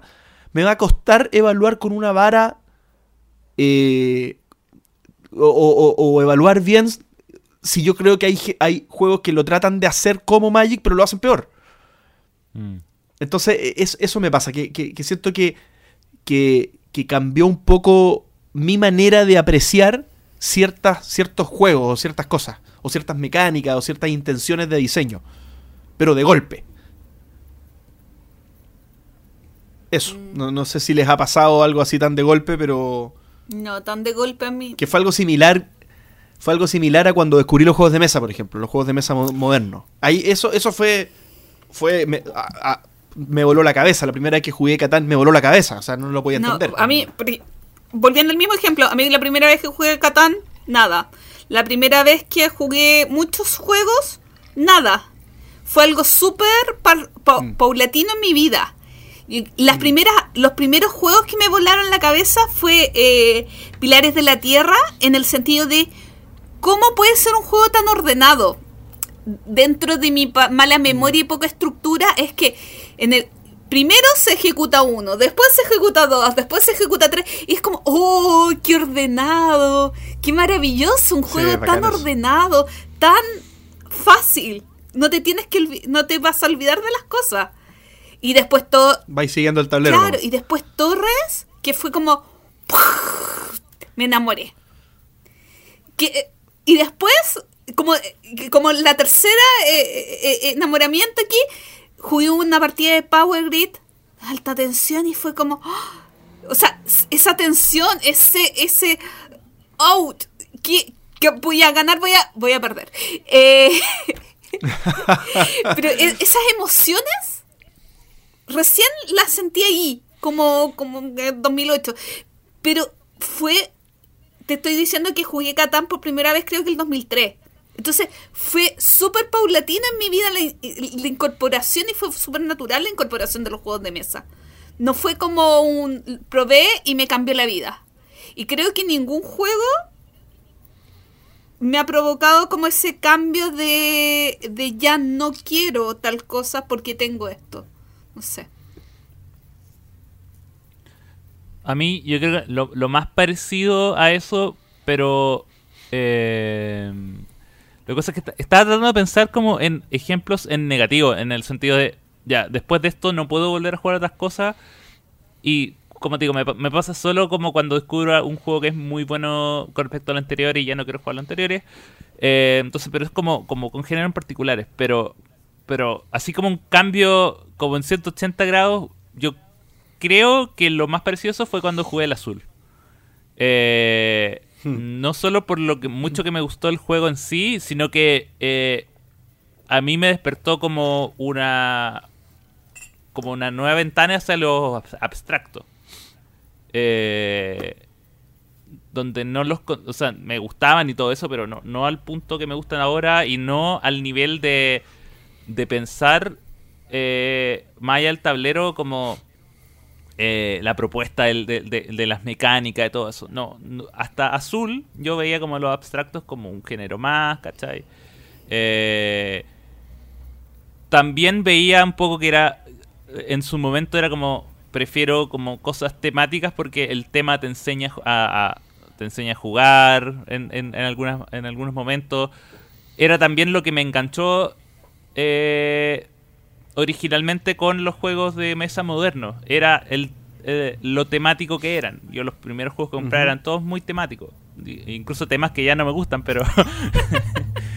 pero, no sé, el, el- el primer juego que me enganchó era un juego de zombies. Y dije, oye, qué bacán este mundo. Y ahora odio los zombies, pero da lo mismo, ¿cachai?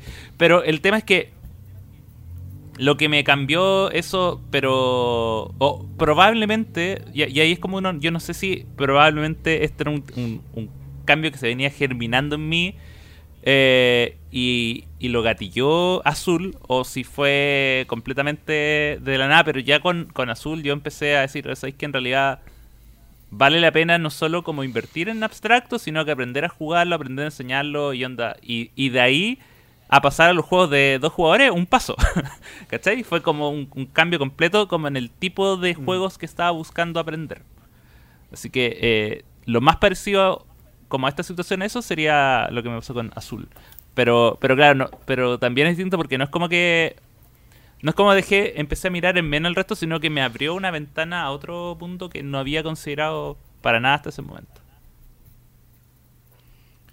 Perfecto. Bueno, muchas gracias Igual- por, haber- por haberme compartido entonces sus respuestas. Igual creo que es Gloria, a importante decir algo más. que si quieres vender juegos, quizás aproveche. Mm. Quizás no te arrepientas después de haberlos vendido. O sea, tienes que cuestionarte si te arrepientes, porque eh, cuesta vender juegos. Siempre me arrepiento. O sea, psicológicamente Sí. cuesta vender juegos, entonces quizás eh, es una oportunidad que te da el destino, la vida, eh, vueltas que dan y quizás no es tan malo deshacerte de un parcito ahora que, que crees que, que te puedes liberar de ello. Y fundamental, o sea, porque es tan complejo. Mm.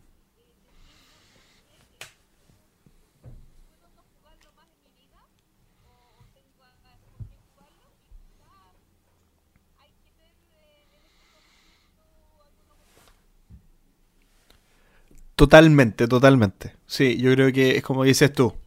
Hay que aprovechar esas Gloria, oportunidades por- de... Siento que Gloria estaba buscando algo tu, tu boteca. En esas palabras. No, pero no creo que, que a lo que me refiero yo con que vendería por Magic sean cosas que Gloria quiera. Porque te aseguro que un euro no sería. Bueno, les agradezco entonces sus miradas filosóficas y matemáticas. 100% respondido el minuto y voy a seguir en mi catarsis personal. La reseña. Listo. Oye, hoy estoy muy contento, muy feliz. Porque hoy vamos a hablar de un juego que está en el número 2 de mi ranking. De todos los juegos de mesa. Ah. Y que he estado jugando mucho últimamente también. Y que es muy bueno. Que se llama Viticulture. Te mandaste todos los spoilers antes. Sí, obvio, obvio, pero no es necesario, ¿para qué? Eh, Viticulture, un juego que originalmente, aparte tiene una historia muy entretenida. Originalmente eh, fue lanzado el año 2013 por eh, una dupla de jóvenes diseñadores alocados llamados Jamie Stegmaier y Alan Stone. Razón por la cual la editorial se llama Stone Meyer. Eh, y este fue el primer juego de la editorial. Así que eh, un debut bastante... Imagínate debutar en el mundo de los juegos de mesa con un juego eh, de Viticulture. Pero... eh, el juego en el fondo que uno, que uno encuentra, y yo creo que el, sobre el cual vamos a hablar, no es este Viticulture, sino que uno que salió dos años después, que es Viticulture Essential que es la versión esencial. Eh, que es la que actualmente está en el lugar 21 de la BGG y que es también la que uno puede encontrar en las tiendas. Sí, la otra versión desapareció. Y Viticulture, la eh, versión esencial, es básicamente una segunda edición del juego que incorporó eh, elementos de, la de las expansiones que salió como Tuscany, como los nuevos visitantes. Y eh, algunos elementos de esa. Y después salió una un Tuscany que es esencial, que es como la expansión de las cosas que habían. que sobraron, que no se incorporaron de la versión esencial. Y la versión de Viticultura Esencial fue lanzada el año 2015. Eh, y nada, bueno, el, juego en sí es un juego de colocación de trabajadores de 1 eh, a 6 jugadores. Em, que se ambienta en el mundo, en el apasionante mundo de eh, los viñedos, de la creación de vinos, desde todo el proceso, desde eh, la siembra, la cosecha de las diferentes eh, uvas y tipos de, sean tinto blanca, tenemos cabernet, tenemos rosé, tenemos de todas esas cosas. Todo el proceso desde que se siembra hasta que se venden estos vinos ya embotellados y salen y nos convierten en un viñedo muy, muy importante. Entonces, esto es un juego obviamente competitivo donde el jugador que logra tener la viña más prestigiosa es eh, el, que gana. Em, como le dije, un juego de colocación de trabajadores, pero yo creo que la principal gracia que tiene es que tiene la temática muy incorporada en lo que son las mecánicas y en el progreso del juego en sí. Como lo digo, cada ronda es en realidad un año. Un año dividido en estaciones. La versión eh, normal de Viticulture tiene un tablero que está dividido en dos estaciones, que es, eh, si no me equivoco, eh, invierno y primavera. No, o invierno y... ¿O son tres estaciones? Uh, no, son tres estaciones, perdón. Son la, dos la versión, la versión, claro, está eh, verano, invierno, listo. Y la versión ya con el tablero completo incorpora las cuatro estaciones. Y cada una de estas estaciones tiene diferentes acciones que obviamente dependen del de el proceso mismo de la creación de vino. O sea, en el, al comienzo, en el, en el verano es cuando uno eh, planta, luego cosecha, obtiene sus vinos. Y después en el verano es cuando ya los convierte en vino y los vende. ¿Ok? Eh, y el, esto, eh, obviamente el, proceso de este tablero se va dando a través de, las rondas. Por lo tanto, primero se tienen que hacer todas las acciones de verano y después se quedan a hacer todas las acciones de invierno. Si es que te quedan trabajadores. Eh, uno parte con muy poquitos trabajadores, con tres para las, no sé, 10, 20 acciones que hay disponibles en el tablero. Eh, y yo ahí tengo que, tengo que manejar si es que quiero usarlas todas al principio del año y, y guardarlas para el final, o bien al principio del año no hago nada porque esa, esta ronda me voy a enfocar solo en las estaciones finales. Entonces ahí ya uno parte con estas eh, pequeñas decisiones sobre cómo manejar este el, proceso del, de los trabajadores, pero yo encuentro que la, principal gracia es que la progresión, obviamente, para crear este vino es súper natural y súper temática. Eh, y me gusta cuando el tema actúa como para ayudarte al juego. O sea, el objetivo final obviamente es hacer vinos de ciertos valores y esos valores que, están en cartas de contratos. Por ejemplo, me piden un vino tinto de valor 6 y un vino blanco de valor 3. Eso significa, el, valor es el año, el tiempo que ha estado añejándose.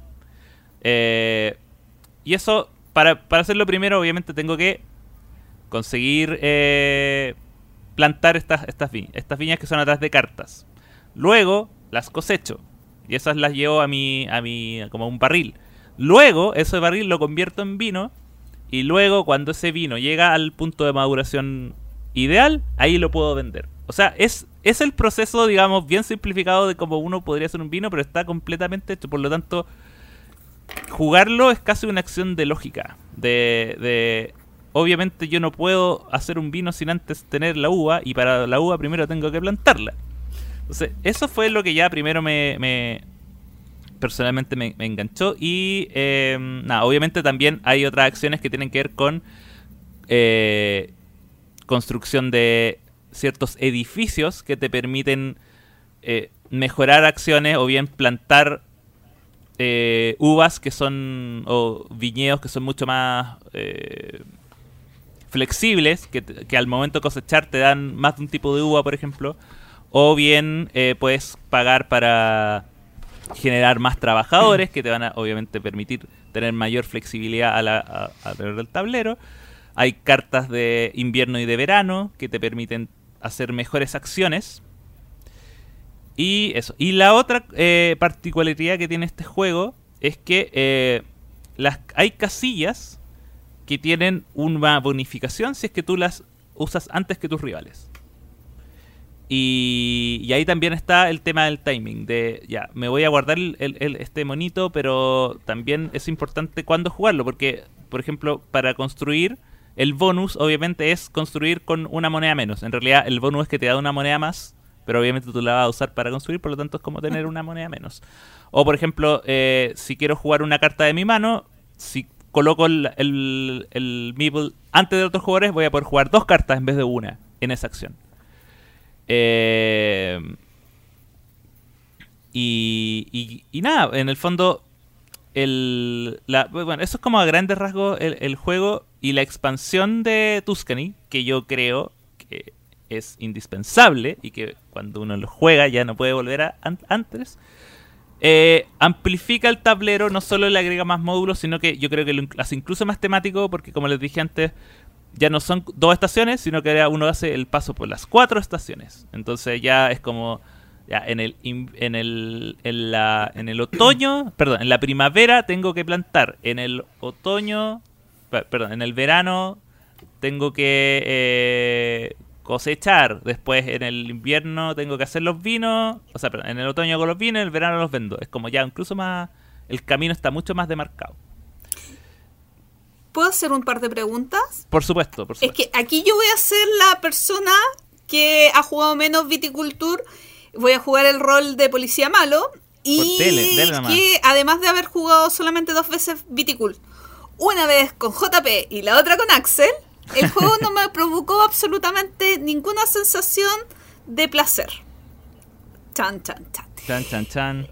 Entonces, además yo nunca he jugado la pa- el juego básico. La caja básica, lo que trae es el tablero con solamente dos estaciones. Es la expansión la que trae las cuatro estaciones, ¿cierto? Así es. Así es. Perfecto. Esa era mi primera interrupción. Y mi definición de rol como policía malo. Policía malo. ¿Empezamos con, la, con, con el, con el desmenuzamiento? ¿O, o todavía no? Empiecen nomás Ya, con el démosle nomás, desmenuz. porque- Ya, voy, voy, voy a partir con algo. Yo tengo un- una, una, un- una estructura aquí de conversación, a ver si vamos barriendo todos los puntos. Ok. Pero lo primero que, que me gustaría mencionar es la categoría del juego principal que mencionaste, que es de, de posicionamiento de trabajadores. Y, y cómo evalúo esa parte dentro del juego. ¿Qué tan importante es que sea un posicionamiento de trabajadores y qué tan esencial en el juego es? Eh, es- el posicionamiento de trabajadores acá es único en, dos sentidos, creo yo. O tiene dos particularidades que, que yo podría comentar. Una es eh, la distribución de trabajadores a lo largo de las eh, estaciones, como decía Axel, que en el fondo hace que no solamente uno tenga que gestionar los trabajadores de la mejor forma en el juego eh, como un todo, sino que uno tiene que guardarse una cierta cantidad para poder distribuirlo a lo largo de todo el año. Eso me parece que no lo he visto en otros juegos. Yo soy el que menos ha jugado juegos en su totalidad, pero me parece que es algo que, que es una dimensión de gestión de trabajadores Mm. que hace que uno tenga que cuidar tus recursos o, tu- o tus jugadas de una manera muy diferente a los juegos tradicionales de posicionamiento de trabajadores. Y el otro es el grande, que Mm. no sé si lo mencionaste. No, no lo el mencioné. grande, no lo mencionaste. El, el grande, perdón. Eh, no, dale, explícalo. No, dale, dale. No, dale, dale. Ya, el, el grande eh, es, es, un, es un peón, es un meeple un poco más grande. El nombre así lo dice. que uno puede poner en cualquier casillero aun cuando esté ocupado. En el fondo, es un gordo que llega y ¡ruah! Me- le da lo mismo la vida y clama, clama, eh, ¿cómo se dice? Eh, re- Reclama. reclama una acción eh, aun cuando esté ocupado el tablero. Entonces, también uno, el gordo, lo puede, el grande uno lo puede jugar en cualquier estación. Entonces, también uno tiene que saber dónde ponerlo, dónde va a hacerse paso o camino al andar, como dice la canción. Eso también es una dimensión de gestión adicional. Que está en el Essential Edition. No Sí, está en, la, en, la, en la edición anterior, Claro, digamos. Entonces ejemplo- también es como. Dale. Sí, eh, que eso fue uno de, lo- de los errores o de las cosas que fueron mejorando para la edición esencial. La, versión original no, tenía al grande, por lo tanto era un juego de, colocación de trabajadores bastante más sencillo y, parecido al resto, en el sentido de que casilla ocupada, casilla perdida. Sobre todo cuando uno juega con menos cantidad de personas. Eh, el grande llegó en una de las expansiones siguientes y fue tan eh, sobre tan importante su mejoría en cuanto al juego que fue después incluido en la versión esencial como base. O sea, el, no, no hay, no hay que tener ninguna expansión o módulo extra. Es ya parte del juego mínimo con la caja básica que uno se compra. Viene el grande y yo creo que también es eh, un, trabajador fundamental eh, en cuanto al, al- al- digamos, al, al funcionamiento del juego.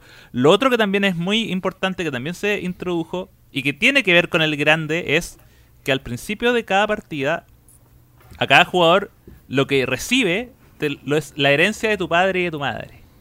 Cada jugador roba una, una carta de padre y una carta de madre, y eso es la herencia que te dejan, y la herencia es básicamente los recursos con los que va a partir.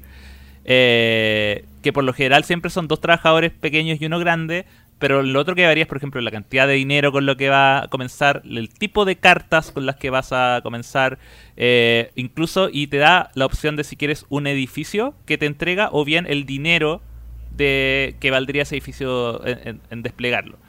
Eh, por lo tanto, también cada partida que uno juega tiene una combinación diferente de padre y madre que es independiente también del, del, del- del- del orden de turno y, y que por lo general igual están bien balanceados y sirven para desde un buen desde un comienzo ya eh, guiarte sobre tus primeros turnos porque en el fondo si tú partes ya con unos padres de madres que te dan cartas de eh, De uva, sí, vas cartas a de uva plantar. va a pasar al tiro plantar y contrario si, o una si no tienes- construcción particular, digamos. Exactamente, claro. Si, si, si, o si tienes cartas de uva y te faltan construcciones ya. Sé que lo primero que tengo que hacer es construir esto antes de avanzar. Entonces, que también era un problema que tenía la versión original, que era como, como todos partían más o menos igual, no había dirección. O todos tendían a hacer lo mismo, por lo tanto, los, los mismos espacios de, de, de acciones se, se, se colapsaban y, uno perdía turnos. Con este sistema de padre y madre es como que uno puede empezar y no perder turnos. Sobre todo con el trabajador grande que es como ya. Bueno, lo voy a usar acá, aunque aunque no gane el bonus, pero sí lo voy a, voy a poder hacer esta acción. Así que esos dos cambios, tanto el trabajador grande como las cartas de padre y madre, eh, fueron súper buenas para una cosa que es súper común, yo creo que en los, en los juegos de colocación de trabajadores más estáticos, que es eh, que uno siempre tiende a tener ciertas jugadas que son como las óptimas. Sí. Igual hay unas que Es son... como en la partida, partidas clásicas de ajedrez. Claro, o, o igual hay ciertas partidas como... Y, y eso a lo largo también uno, uno determina ciertos estilos de juego. Con, con el grupo que hemos jugado ahora, porque, bueno, Viticulture yo lo estoy jugando en- en ahora mucho en Tabletop Simulator porque es uno de los juegos que tiene una mesa DLC oficial. Que la mayoría de los juegos de Stone Meyer tienen una, una, un DLC oficial, que en el fondo es pagado, y es la versión digital oficial. Por lo tanto, tiene varias ventajas como que están todas las piezas que uno necesita, están las reglas, tienen ciertos scripts, y viene con las reglas ahí colocadas, y en- es una versión bastante mejor implementada que lo, podría, que, lo que podría ser un, un- un usuario. Un mod, digamos. un Claro. mod. Sí. Un mod. Entonces, eh, lo estamos jugando con eso y, no sé, tengo un amigo que lo, lo primero que hace siempre es, siempre se enfoca en ganar muchos trabajadores al principio. Mientras que yo, a mí me gusta eh, empezar a plantar la mayor cantidad de uvas posibles para eh, eh, tener siempre un, un flujo constante de uva envejeciendo, ¿cachai? Y eso.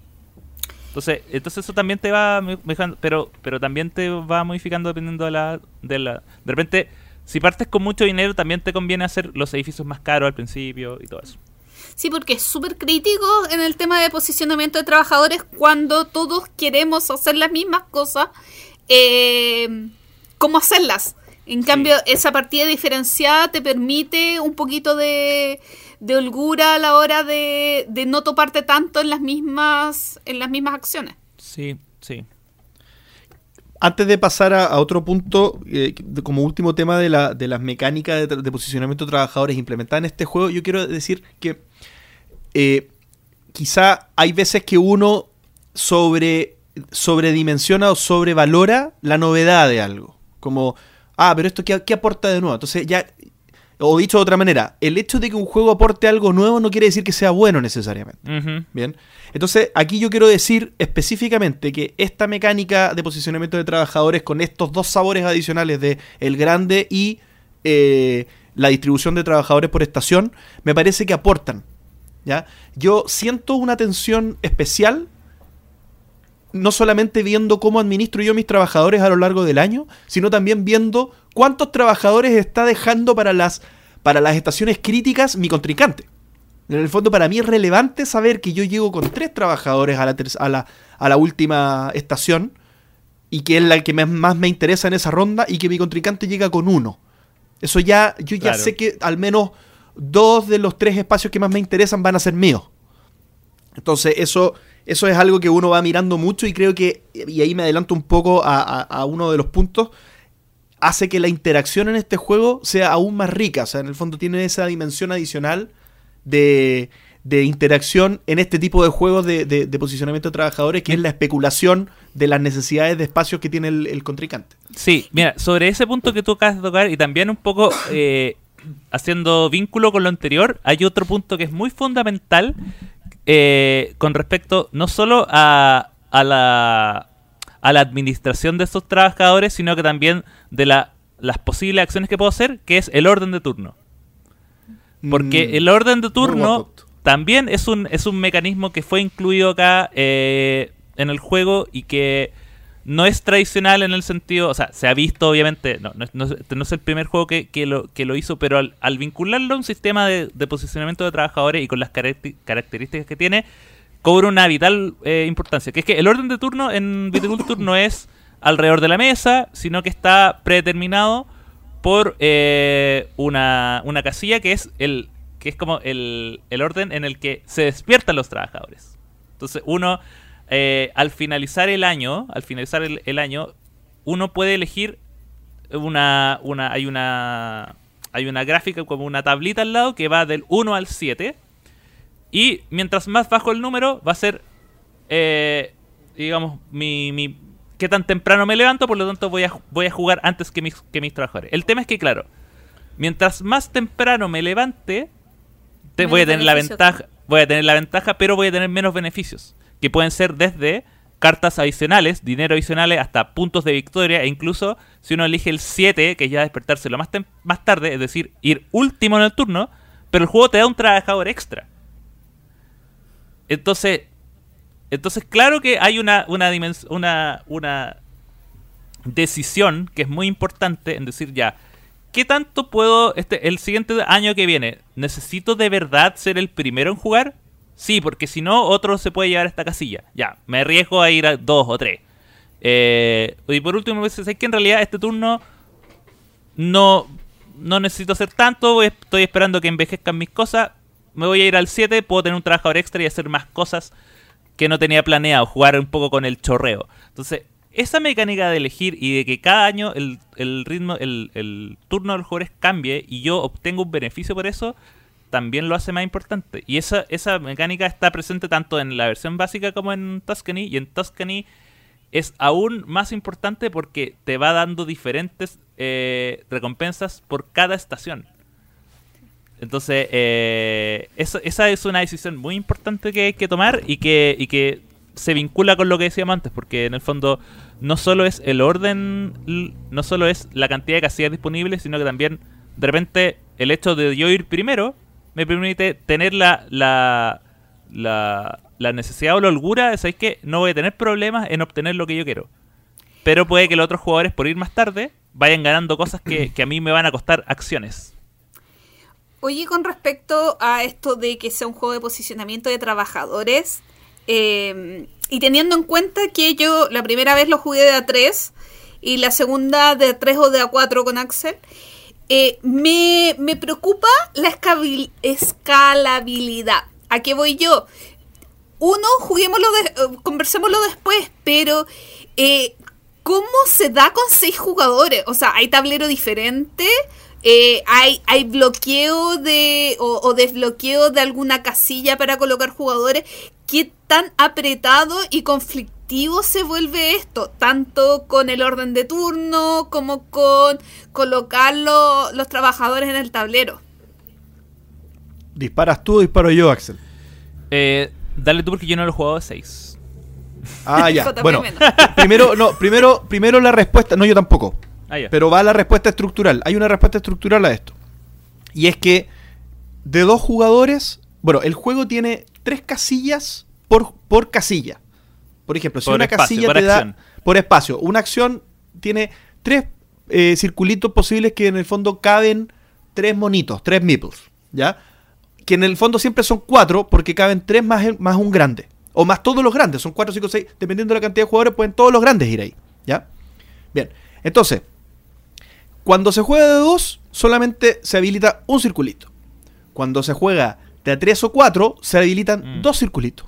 Y cuando se juega de 5 o 6, se habilitan los tres circulitos. Entonces, lo que se dice es que esto es parecido a Ticket to Ride, en el sentido que cuando el Ticket to Ride, cuando se juega eh, de, de 2 a 3, de 2 a 3 es una vía, de 3 a 4, perdón, de 4 a 5 son las dos vías. En el fondo, cuando se juega de 2 o 4, el juego es muy abierto. Y cuando se juega de 3 o 5, el juego es muy cerrado. Es más apretado. Aquí pasa lo mismo. Es cuando, cuando, tú, cuando se juega de a 2, es cerrado porque se, se- te peleas el un espacio nomás. Cuando se juega de a 4, también es cerrado porque, perdón, eh, de todo 3, 4. Cuando se juega de a 3 es abierto porque hay un espacio más para dos jugadores, para solo Para un tres. jugador más. 23%, eh, 66% Claro. de ocupar. Au- Sí. Aumentaste un solo jugador, pero aumentaste un espacio completo por un jugador, cuando antes tenías un espacio por dos jugadores. Entonces el juego Sí. se abre. Y eso es lo que probablemente tuviste cuando, cuando jugamos, jugaste- jugamos un juego más abierto. Y de, y de a 4 se vuelve a cerrar Se el cierra. juego. Sí. Ahora de a 6 no lo he jugado y no sé si, no sé si está recomendado. Mientras hablan, lo, lo busco, pero Yo- me, me- me yo suena que de 6 no de... ¿Ah? Dale. Yo tengo acá lo- los datos. Dice recomendado eh, de 3 a 4. Dice Best 3-4. Que yo creo que es lo. Es lo Que en el fondo es-. Es una cantidad normal de jugadores y, o abierto, o si te gusta abierto o te gusta cerrado. En el Es fondo mí- es como te gusta más. Yo y creo, creo que lo jugué de 5 una vez. Y lo que me pasa, y esto, esto es como una crítica ya no solo a Viticulture, sino que como que todos los juegos de Stegmaier, de Stone Meyer, que yo siento que la escalabilidad es solo a- cuando se- solo se agregan jugadores, en el fondo lo único que hace es que se demore más el juego. Pero no es como, no, yo no siento que, eh, que haya Que el un juego gane. cambio en las mecánicas, ¿cachai? Pero, pero es solo agregar tiempo. Es solo agregar una persona más que va a estar haciendo cosas, pero, pero no más que eso. Eh, lo cual se agradece, por un lado, en el tema del, del setup, porque no tenéis que hacer cierto tipo de cambios.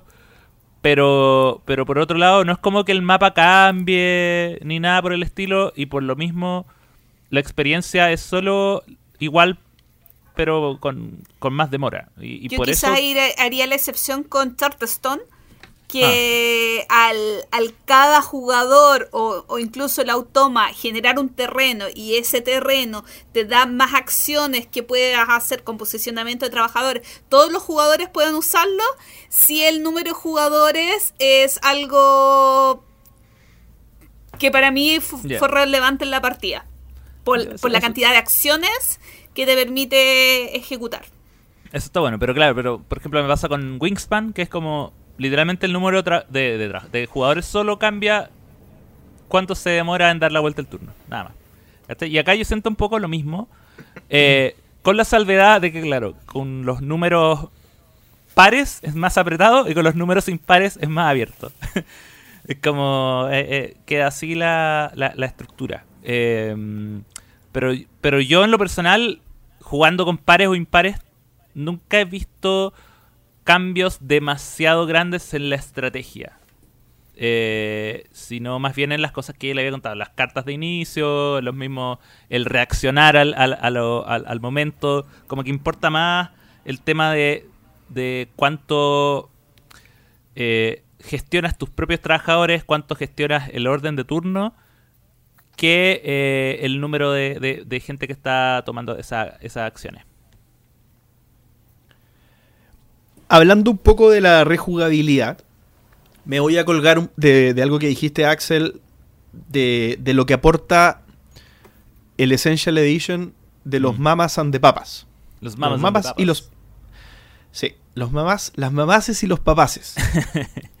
Porque creo que parte importante de la rejugabilidad que yo aprecio en este juego tiene que ver con los caminos dirigidos que son, a mi gusto, bien dirigidos. Digamos, no son rieles forzosos que te, que te anticlimáticos que pucha, que lata me van a obligar a jugar por este lado no pero esos rieles iniciales que se, que se ponen hacen que uno juegue distinto una vez versus la otra porque por ejemplo eh, las, mismas construcciones que uno decide construir, hay algunas que, por ejemplo, son requisitos para poder tener cierto tipo de viñedo. Entonces, si tú partes con cierto tipo de viñedo, tienes que necesariamente hacer esas construcciones. Pero si tú partes distinto, esa construcción ya, ya te deja espacio no hacerla, te deja espacio hacer otra distinta que te da otro tipo de beneficio, que, que genera otra táctica, otra estrategia de tu juego. Entonces, si tú estás dispuesto a jugar un juego múltiples veces, explorando estrategias distintas, porque hay gente que no le gusta eso. Pero si tú estás dispuesto a tomar caminos distintos en, este tipo de juego, el juego es rejugable. Es muy rejugable. No entonces ya no solamente por el juego propiamente tal, por lo profundo que puede hacer, sino que porque te, de alguna manera te sitúa en caminos muy distintos cada vez que tú lo juegas. Variable. Así es. Oye, yo no sé si tirar esto ahora, pero es que me recordó cuando JP hablaba de eh, rieles forzosos. Eh, y el tema del azar en el juego, en las cartas. ¿No sienten que de, que de repente te pueden llevar por... O sea, sacas cartas tratando de que te salga algo y te sale algo completamente distinto y te fuerza en cierto modo a, ir un poquito contra natura? Eh, mira, yo eh, siento que no. Lo, que pasa es que las cartas igual son... Eh, están constantemente en tu, en tu mano. El, al final de cada año uno tiene que descartarse hasta tener siete cartas y yo te digo que cada vez que juego, sobre todo con, la, con la expansión, siempre termino descartándome de cartas. Siempre tengo en mi mano una cantidad de cartas suficiente como para yo elegir las cartas que, o sea, es que esta en realidad no me sirve, esta me va a servir. Eh, y, pero igual, esto me sirve un poco para que hablemos un poco de los tipos de cartas que hay. Que los tipos de cartas que te pueden ir y que son estas posibles fuentes de azar son, primero, las cartas verdes que son las de viñedos, que son las que uno va a plantar y que, y que en definitiva definen eh, si, si, vas a cosechar uva blanca o roja o tinta, tinto, o blanco. Y, em, y esas tú las plantas en tus propias, uno tiene como tres parcelitas donde puede colocar estas cartas. Y la gracia es que cada una de esas parcelitas tiene un valor que es 5, 6 o 7, y eso es el valor máximo de uvas que puede haber en esa. Entonces ahí tú también tienes que manejarlas para, por ejemplo, eh, para ser más eficiente. Por ejemplo, si yo en la de valor 5 tengo un 2 tinto y un 3 blanco, cada vez que yo coseche ese campo me va a dar un, una uva de 2 y un, una uva tinta de 2 y una uva blanca de 3. Y eso me lo va a dar cada vez que yo lo coseche. Entonces, eso está por un lado. Después están las cartas moradas, que son las cartas de contrato, que son las que nos permite básicamente la, fuente principal de puntos de victoria, que es nos pide un vino X y nos entrega una cantidad de puntos y también una cantidad de dinero eventualmente. Y eh, las otras cartas que hay, en la versión básica por lo menos, son las cartas de invierno y de verano, que es Yo creo que el- el- la parte más azarosa o la parte en la que el juego se vuelve menos estático. Porque son cartas que se juegan tanto. Las cartas de invierno se juegan obviamente en la estación de invierno, las otras de verano. Y pueden venir de dos, de dos formas. Una es hacer una acción que ya está disponible en el tablero de manera más eficiente, sin tener que ir a una casilla. Por ejemplo, eh, hay unos que dicen, construye una- un edificio de valor 4 por eh, o construye un valor o, o paga 3 pesos y construye cualquier edificio. En el fondo es una acción que puedes hacer en otra en otro momento de una manera diferente y más eficiente. Y esas te salen eh, las vas robando. Tanto invierno como verano. Las otras son ya cartas de acción que son cosas que no están disponibles. Por ejemplo, eh, robar más cartas, hacer robarle recursos a los otros, como formas de interacción más, tradicional. Eh, de repente te, dice descártate de esto y gana puntos de victoria. O ese tipo de acciones. Y esas cartas uno las puede ganar a través de acciones o, como te dije antes, a través del eh, de la posición en la que te levantas. Por lo tanto, eh, si uno siempre apunta a jugar primero, obviamente va a ir primero, pero no va a, tener déficit de cartas. Y tener déficit de cartas siempre es malo porque, de nuevo, te hace perder la dirección. Eh, siempre es, es conveniente tener por lo menos dos o tres cartas de, de estos contratos, porque en el fondo son los que te van a dar puntos. Y son los que te, te guían ya. Voy, tengo que hacer más, más, más vinos tintos, porque en realidad estos son los que por el momento me están dando puntos.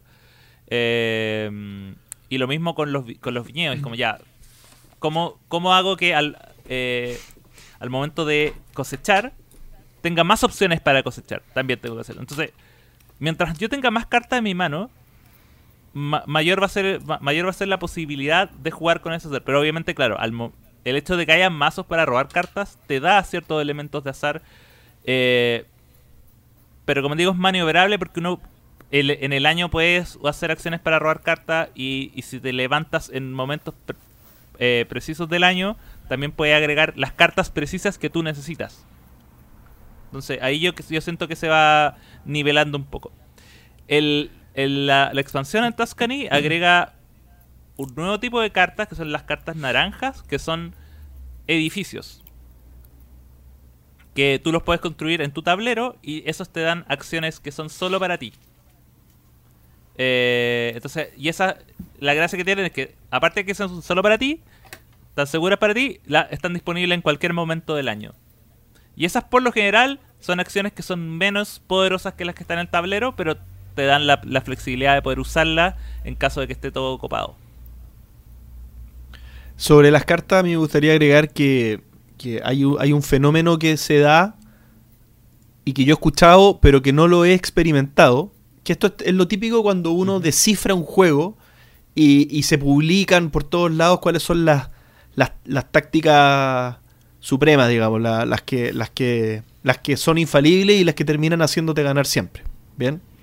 Entonces, eh, salió por ahí que la táctica que se lleva la mayor cantidad de victorias es jugar a no hacer vino. O sea, Mm, O sea, es la táctica anticlimática, es la, la táctica que, que va contra lo que pretende el juego, que sería jugar a las cartas, porque las cartas hay cartas que, que te van dando puntos por hacer cosas aledañas, como planta un viñedo y gana puntos, o eh, contrata a un compadre y gana puntos. Entonces, esa táctica de ganar puntos por las cartitas hacía ganar la mayor cantidad de veces. Entonces, claro, uno tiene que saber eso y uno tiene que haber jugado muchas veces para darse cuenta de eso y, y- y podrías no, no vivirlo nunca. Pero eh, salió una expansión, que es una cajita pequeña que lo único que hace es, es reemplazar las cartas amarillas y, y azules, o sea, las cartas de, de otoño, de oto- ¿son de otoño? ¿Son de no, invierno y eh, verano? Invierno y verano, invierno y verano. las cartas de invierno y verano, ¿ya? Y de esa forma uno lo que hace es el juego el juego te obliga, digamos, a que la táctica vencedora siempre va a ser hacer vino. Y lo, lo cual tiene sentido, digamos, tiene que, tiene que ser así, ¿ya? Eh, pero, pero estoy con Axel en el sentido que nunca me pasó que, que yo de... Y tampoco creo que sería una buena estrategia depender de, por ejemplo, no tener cartas en la mano y depender de que la carta que uno robe sea la que te sirva. Claro. Como que uno, claro, uno suele preparar una mano de cartas. O sea, uno suele tener alternativas, digamos. Por, por eso robar cartas es algo bueno. Que te da alternativas no solamente para jugar esa misma carta en ese mismo turno, sino que también flexibiliza para adelante, digamos. Y, y- y te sirve para un poco programar tus próximas rondas con las cartas que uno va juntando en la mano. Entonces, yo, yo- no, lo, no- no lo había asociado mucho a, a suerte, digamos, al menos en, en mi experiencia. Sí. Este, a- Sí, no, no, es que pienso, por ejemplo, en las cartas, eh, como le digo, no, no estoy muy familiarizada con el juego. eh, por ejemplo, las cartas de edificio o cartas de otras cartas que en realidad hayan muchas variedades, hayan muchas opciones muy diferentes y el jugador novato no sepa eh, qué cartas puede... Claro, yo sé que tengo que sacar cartas de uva si quiero eh, plantar, pero la, hay otras cartas que quizás no me no son tan lógicas volviendo al sentido del vino porque me dan bonos me dan entonces no sé qué esperar de los bonos no sé qué esperar de las misiones entonces como que como que esa incertidumbre eh, se mezcla con el azar y, y como que mm, me, me- lo encuentro un poquito más azaroso. Mira, a, a mí, con respecto a eso, o, o más que nada con respecto a, lo que puede ser como los jugadores novatos, lo que a mí me ha pasado, porque ahora último eh, he introducido el juego a mucha gente, es que eh, el juego parte súper lento en lo que es la, la creación de esta mecánica, del, de la máquina, la maquinaria del vino. O sea, puedes pasar fácil cuatro o cinco turnos sin haber hecho, sin haber vendido un vino. Porque, claro, al principio uno tiene que plantar, después va a cosechar, después solo cuando ya estás con varios trabajadores y, y- y la maquinaria más o menos, y los edificios más o menos construidos, ya tú estás como haciendo vinos casi todos los turnos. Pero, pero al principio eso no pasa, y por lo tanto, eh, uno tiende a pensar en los primeros turnos que no está pasando nada en el juego. Y de repente, un jugador hace uno, dos, tres vinos y ya se acabó el juego como en tres turnos más. Y, y yo me, me encontré con mucha gente que está como ya, que parte y es, oh, tengo listo mi, mi, mi- tengo lista ya mi maquinaria, me voy, a hacer, me voy a poder hacer los vinos y no sé que se acabó porque ya llegamos al, al puntaje que, que detona el, el fin del juego.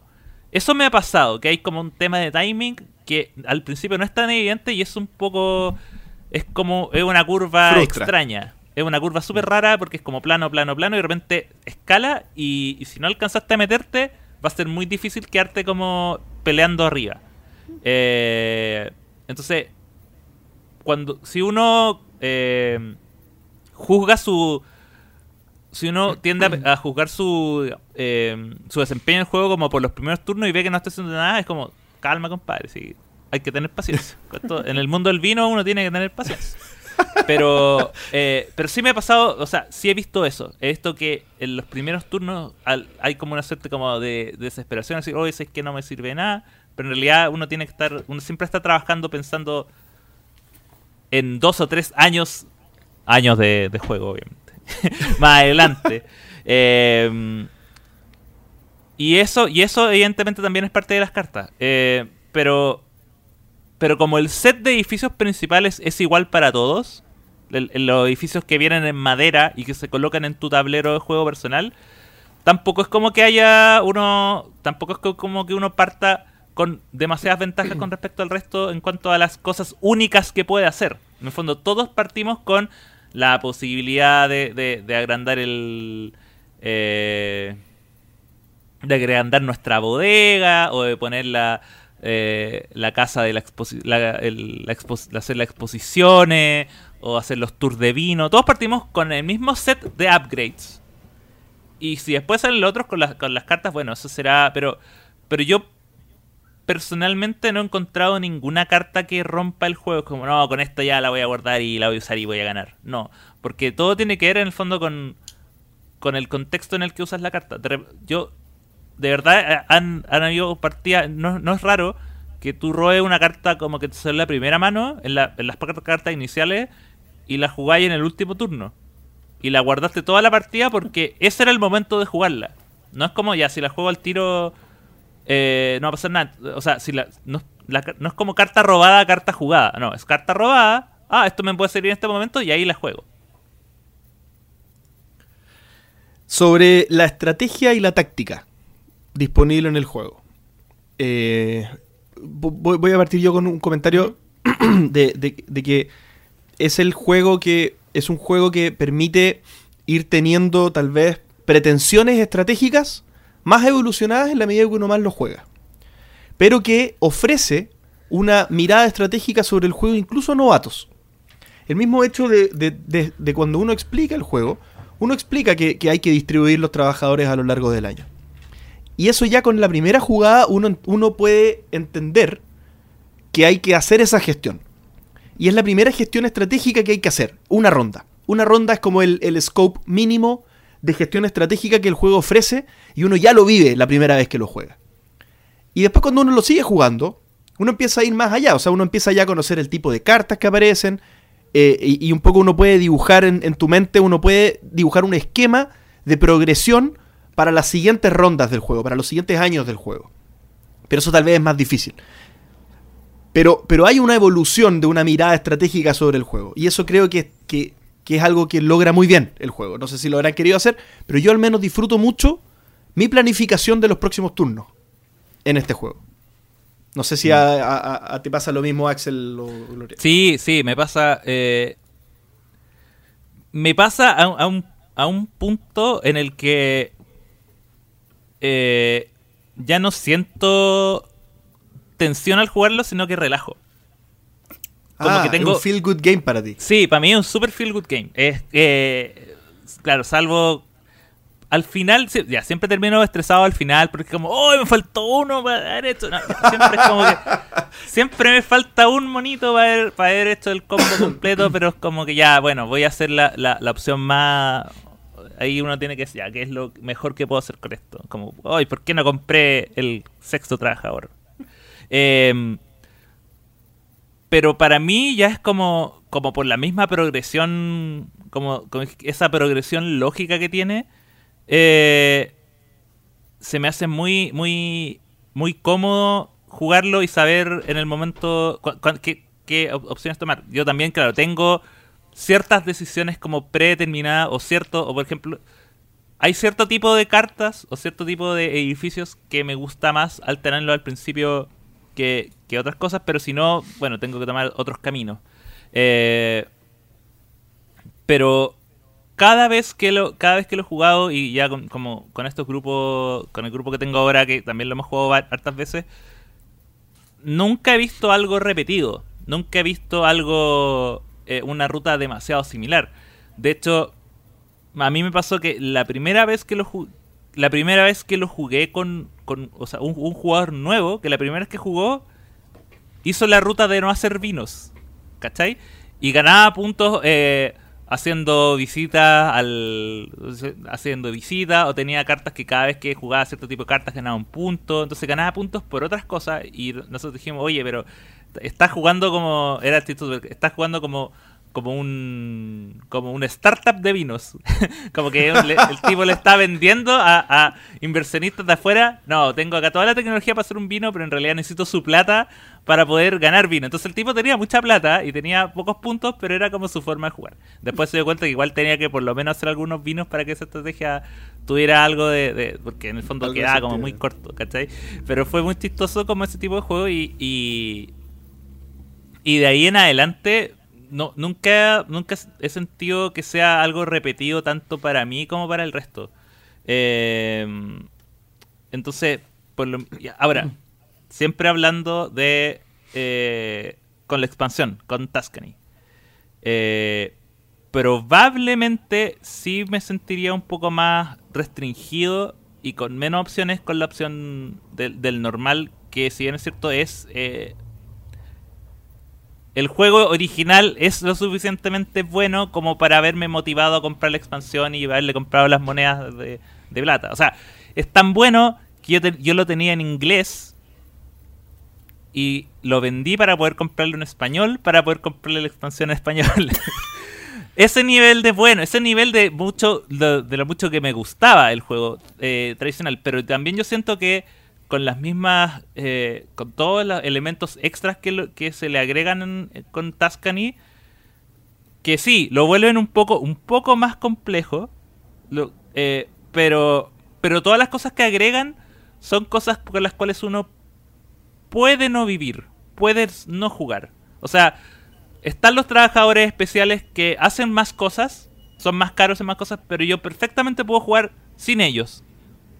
De hecho, a veces me pasa que compro un trabajador eh, especial por la posibilidad de usarlo, pero al final nunca lo uso su habilidad. Y perdí una moneda, pero filo, una moneda no es nada. Eh, o el mismo este tablero como de influencia, de repente yo puedo no pescarlo y, y aún así jugar y hacer mi estrategia correcta. Entonces, eh, lo bueno de la expansión que, y estos módulos que tiene, porque originalmente la expansión de, de Tuscany fue pensada de manera modular. La, en el original era como una gran caja llena de módulos. Y, y ahora, claro, sigue teniendo. la- uno sigue pudiendo optar a no usarlo, pero. Pero ahora están mucho mejor pensados como una estrategia como global. Entonces. eh, por eso yo siento que. Por lo menos con la expansión Tuscany, la, la rejugabilidad y, la- y el tema de las tácticas se mantienen súper frescas eh, de acá hasta, no sé, mil, un millón de partidas. Bien, oye, el último punto que tengo acá como estructura antes de que pasemos a la opinión general y percepción sobre el juego es al- eh, eh, la- los componentes, Uh. los materiales. Uh, ¿Qué te parecen los componentes? eh, eh, me parece. Yo tengo una debilidad absoluta por los colores. Yo creo que tableros coloridos son tableros. eh, son tableros que ganan y. Recordemos, a ver, haciendo. Este fue el, como el primer juego de, de Stone Mayer. Este juego fue lanzado originalmente por Kickstarter. Entonces, juegos de Kickstarter por lo general tienden a llamar la atención por, por el, por la llamada. Y y este juego en el fondo fue el que seteó la vara para lo que sería después eh, el sello de Stone Mayer, que es su, su, materialidad, su diseño de, de- de- de- no solo de tableros, sino que de los componentes. Eh, todo, todo está, todo está bien temático, o sea, lo, de partida lo- los trabajadores, los meeples son como campesinos, tienen su gorrito, son unos guasitos. Cada uno de las de las edificios que uno hace tienen la forma del edificio. es como es innecesario, pero son como cositas innecesarias pero que hacen que sea más bonito. El, por ejemplo, la cosa que yo nunca había visto y que lo encontré genial son estos eh, estos tokens de vidrio transparente que tú colocas Muy sobre lindo. los que y que en el fondo eh, son los que tú usas para decir ya yo tengo un vino o un valor y es y la gracia que tiene es que como es transparente tú lo colocas sobre un número entonces tú sabes el valor de ese número entonces tú sabes que tienes una uva de valor 2 y para añejarla tú la corres hacia el lado y ahora va a mostrar el nivel 3 y son unas pequeñas como piedrecillas Mini cuencas. claro. mini cuencas de transparentes que jugar con ella y, y- y es, es- es- es un lujo. El- los, los marcadores para, para decir en qué momento te levantas es un gallo. Es como el gallo que can- está todo, está todo muy bien pensado. Yo diría que lo más plano serían hasta las cartas, pero hasta las cartas son tienen son chiquititas y son coloridas, tienen ilustraciones. eh, incluso llama la atención porque los colores de los trabajadores no son los clásicos. O sea, claro, está el azul, está el amarillo, pero está el, el naranjo, que para- mí un juego que tiene naranjo siempre es un juego que gana. pero tiene como colores poco tradicionales para los trabajadores. El... Visualmente es un juego que llama la atención y, y claro, eh, ya sobre todo el, el tema de haber sacado estas monedas como de, de plata, o sea, como metálicas, también le agregan. Incluso las, las monedas que no son metálicas son súper bonitas. Eh, yo personalmente creo que el, la parte visual hace que sea mucho más atractivo de jugarlo. A mí en lo personal le agrega eh, le agrega extra como para tenerlo también tan alto como en mi ranking personal, pero pero no es lo principal. O sea, yo creo que este juego con cubo en vez de trabajador igual hubiese funcionado. Eh, Aunque aunque lo que yo sí, yo, lo que yo sí creo y comparto que en el fondo fue tan, es tan lindo y tan, salta tan a la vista y está tan bien producido que finalmente se convirtió en la identidad o uno de los valores principales de los juegos de una editorial por completo. O sea, de acá Marcó para el arriba. precedente. ¿Cachai? Esto marcó el, pre- el precedente. O sea, eh, sin, sin el éxito, sin la preocupación en el diseño de esto, probablemente no, eh, no hubiésemos tenido Side o, o Wingspan de la manera en que los tenemos ahora.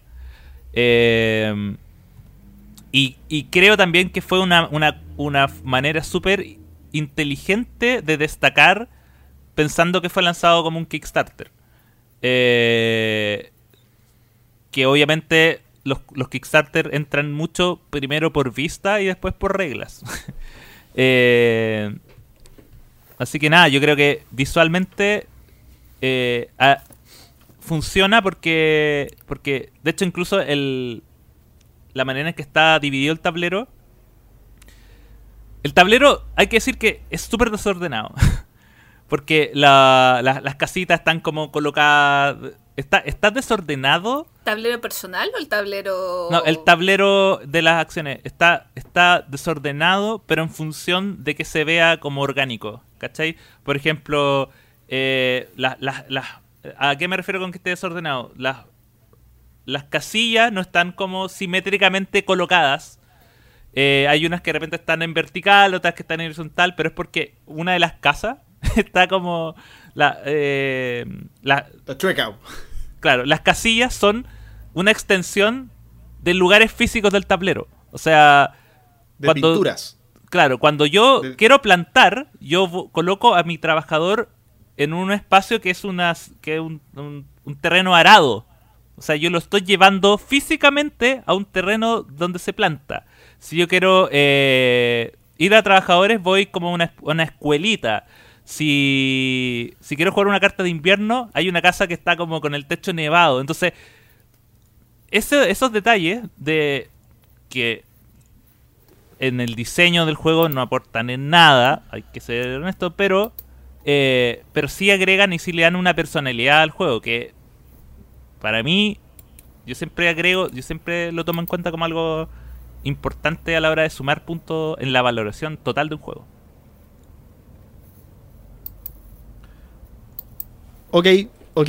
Yo, yo, me- me- mi opinión es menos, es más reservada. Yo creo que aquí eh, la materialidad yo la valoro mucho porque en cuanto a componentes son muy ricos los componentes.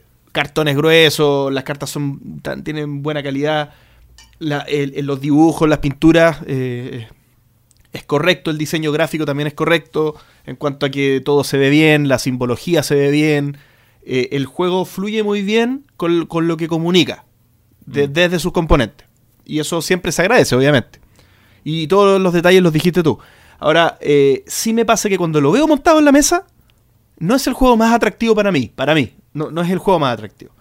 Eh, como no, lo claro, podría claro. hacer, por ejemplo, o sea, hay juegos que tal vez yo podría ver en la mesa y decir, oye, destacan de una manera distinta. Scythe, por ejemplo, para mí destaca de una manera distinta puesto en mesa.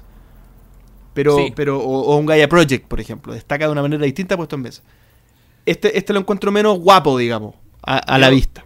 Sí, Pero yo- cuando o sea, lo juego lo disfruto más de- de- desde sus componentes, porque los siento en la mano, porque, porque suenan distintos, porque son gruesos, porque está, está- está bien, está bien fabricado, digamos.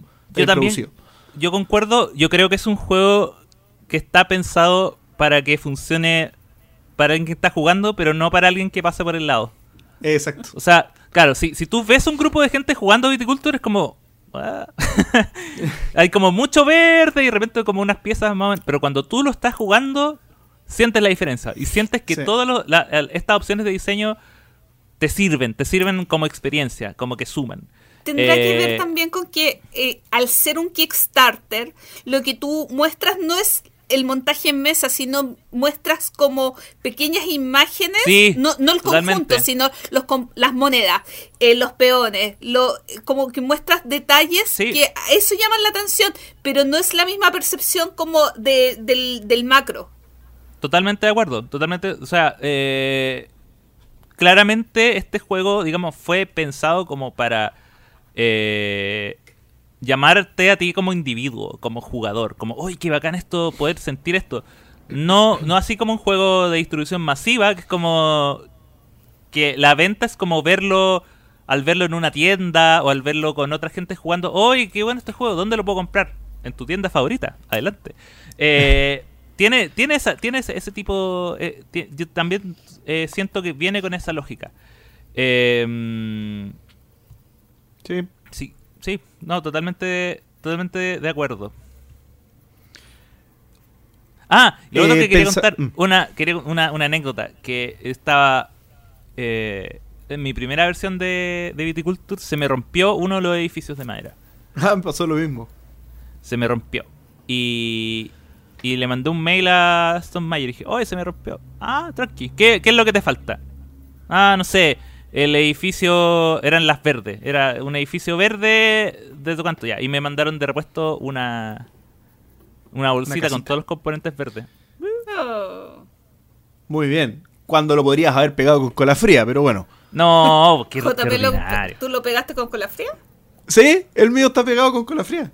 No, no, yo no. Bueno. Aparte que me, me sirvió después para cuando lo quise vender. Ah, bueno, claro. Pensamientos finales del juego. Vamos a partir por, por Gloria, que, que es la que menos menos siente cosas. Menos, Me- menos intensidad. He hablado con menos intensidad hoy. No sé, es que no sé qué es lo que me pasa con el juego. No, hay, muchos juegos con los que no me pasan cosas, que no quiere decir que sean malos juegos, pero tienen algo que no me no me termina de cuajar. Quizás yo quizás yo me orientaría a decir que es, el tema de las cartas. Que el tener tantas alternativas de cartas me molesta a la hora de quizás por el concepto raro de información oculta. Como al no ver todo al no tener tan claras las posibilidades al tanta incertidumbre en cierto modo eh, no me motiva ¿qué quería decir del juego? Mm, es que quizás no es tanto del juego, pero me llama la atención esta conducta de los juegos de Stone Meyer de reparar el juego a posterior. Está pasando con Tapestry eh, y, y me Con causa un Rolling cierto- Realms. bueno, pero es que eso es como experimento de diseño, pero me, me- me llama la atención eso de, eh, de, esa conducta de que el juego que vendo no es, la- no es el definitivo, que puede ir cambiando en el tiempo. Es algo que puede ser bueno como puede ser malo, como el juego con vida, el juego que va a ir evolucionando. Es algo que hay que tener en cuenta a la hora de... eh, de enfrentarte a un juego de este editorial. No voy a hacer el juicio si es bueno o malo. A mí me incomoda, o sea, a mí me, me incomoda un poco, pero al final es cosa de gusto. Eh, y no sé, realmente no sé qué es, me, me cuesta definir, no sé qué es lo que tiene Viticulture o lo que le falta, que a mí no me provoca eh, sensaciones especiales voy a hacer otro paréntesis. Quizás también es que me... ¿Cómo decirlo? Los juegos que tienen demasiadas posibilidades de montaje, de tanta variabilidad, me desconciertan un poco. Es como, no sé cómo jugar el juego. No sé cómo jugar, me refiero.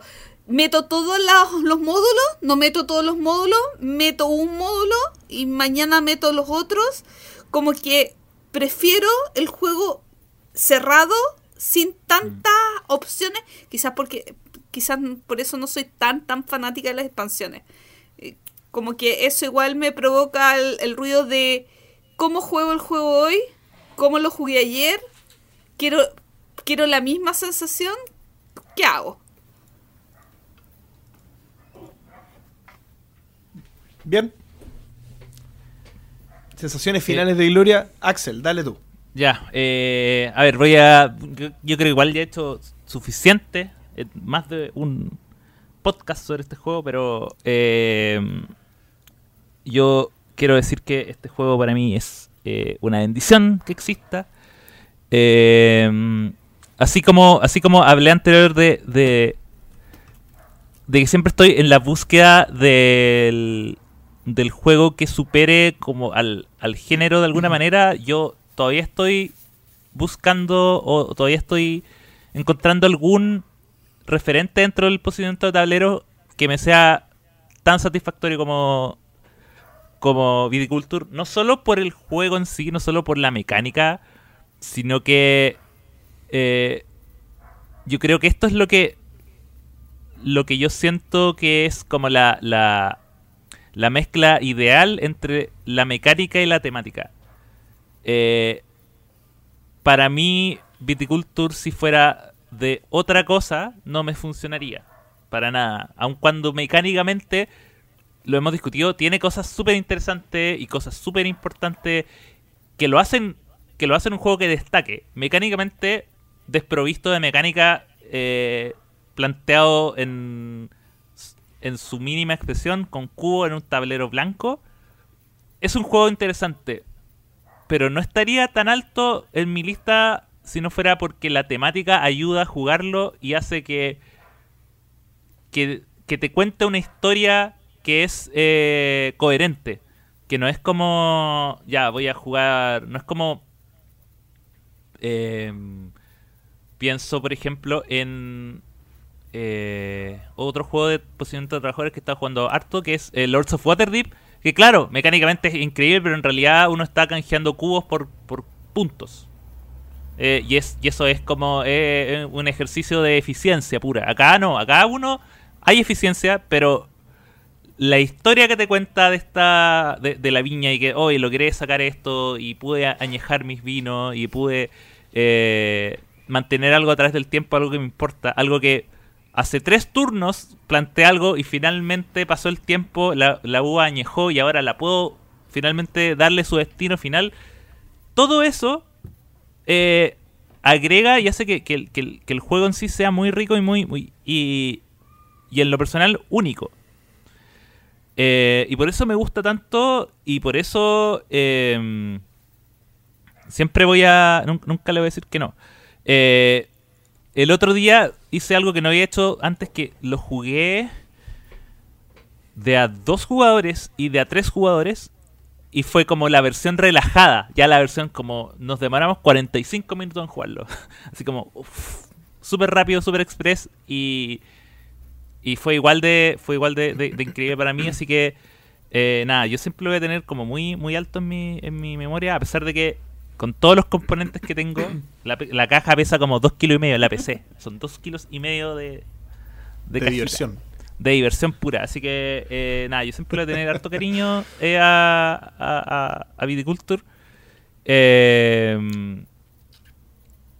eh, pero en- en- encuentro como bien complicado. O sea, obviamente siempre estoy a la espera y a la búsqueda que pueda suceder.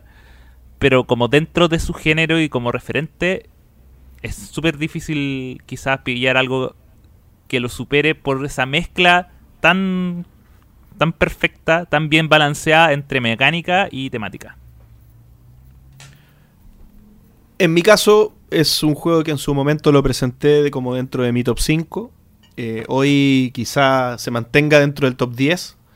Con todo lo que ha pasado estos últimos años, que es bastante eh, en cuanto a evolución de diseño y, nuevos juegos. Eh, no mucho más que agregar. de- desde la emoción, quizá decir que es un juego que, que siempre está ahí dentro del top of mind de, los juegos que quisiera jugar. Y es el tipo, el tipo de juego que cuando uno lo juega te va dejando buenas sensaciones y cuando uno lo termina de jugar te quedas con ganas de volver a jugar. Eh, incluso con juegos que son muy buenos y que están dentro de mi top 20 eh, o dentro de mi top 10, eso no, no siempre pasa. O sea, incluso hay juegos que tal vez tienen un nivel de hostigamiento. Este es un juego bastante pesado como para pensar que sí podría tener un alto nivel de hostigamiento, pero a la vez la frescura de los distintos caminos que uno va tomando hace que uno quiera tratar de nuevo eh, el juego eh, pronto, digamos, y si no inmediatamente después. Eh, lo disfruto mucho. Sí voy a decir algo tal vez en cuanto a, a- a- a- a lo que dijo Axel de, de que esta temática con estas mecánicas son las que hacen esta mezcla perfecta. Quizás sí yo, yo creo que es, es real, pero sí estoy abierto a una reimplementación con otra, con otra temática. Eh, me encantaría que me pasara lo mismo que me pasó con Terra Mística, con Gaia Project, por ejemplo. Mm. Que, que llegó algo que uno decía, oye, bueno, esto, te- esto era de esta forma y es perfecto como es, pero en realidad para mí Gaia Project es un juego perfecto. Me encanta. Y creo que supera a Terra Mística, en lo personal. Aquí me gustaría ver que, por ejemplo, las uvas en realidad son pilotos que se están entrenando y los vinos ya son naves espaciales que van en una misión. Quizá hay alguna reimplementación que se puede hacer y esos son eh, muchas veces para los diseñadores oportunidades para hacer una versión 2.0 del juego, pero ya ambientado en otra cosa y poder captar un público también diferente que, que se puede haber alejado por la temática del vino o, o ahora que ellos ya están en un mercado más masivo, eh, optan, digamos, a estas personas que pudieran no llegar, digamos, por, por la presentación inicial que tiene el juego. Es una idea que, que- que dejo como eh, un poco diciendo, no, no estoy preso de esta temática para disfrutar el juego como lo disfruto, pero sí estoy de acuerdo que, que aporta mucho en, en cómo se junta con las mecánicas en la forma que está implementado. Pero de cualquier forma, un juego redondo, excelente, dentro del top 10 sin duda, y ya parece chiste, pero los juegos que estamos haciendo reseña son los juegos. Estamos en mis juegos preferidos, así que por eso, no es que me gusten todos los juegos, sino que estamos. eh, me, me predisculpo, digamos, porque ya, van a- ya vamos a llegar van a, a juegos llegar, que puedan tener llegar, algo más de. Sí. Exacto, algo que puedan tener algo más de, de Sí, discusión y, o de. y sobre todo eso tiene que ver con la pandemia.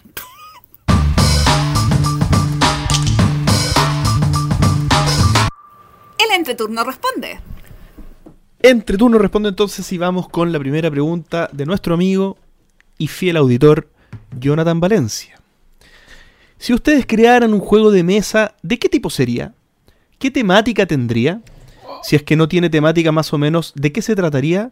¿Qué dinámicas le pondrían? ¿Para cuántos jugadores? Wow. ¿Y ¿Qué ilustrador contratarían? Y si se animan con un nombre para el juego, eh, punto seguido quiso decir, y son los mejores, nos dice. Somos los mejores, ¿ah? Lo que digamos somos Gracias. los mejores, así que ¿Quién relájense. quiere partir? Mira, yo, yo Eh. no tengo tan tanto detalle. Tanta. No, he pensado en el diseñador, no todo, pero yo sí. eh, mm, haría un juego. Yo sé que hay varios del, del, del estilo, pero acá no se trata de ser el único. Pero sí haría un juego de mesa de periodismo. De. De armar diario. Y lo tenía pensado como. obviamente un juego como altamente competitivo.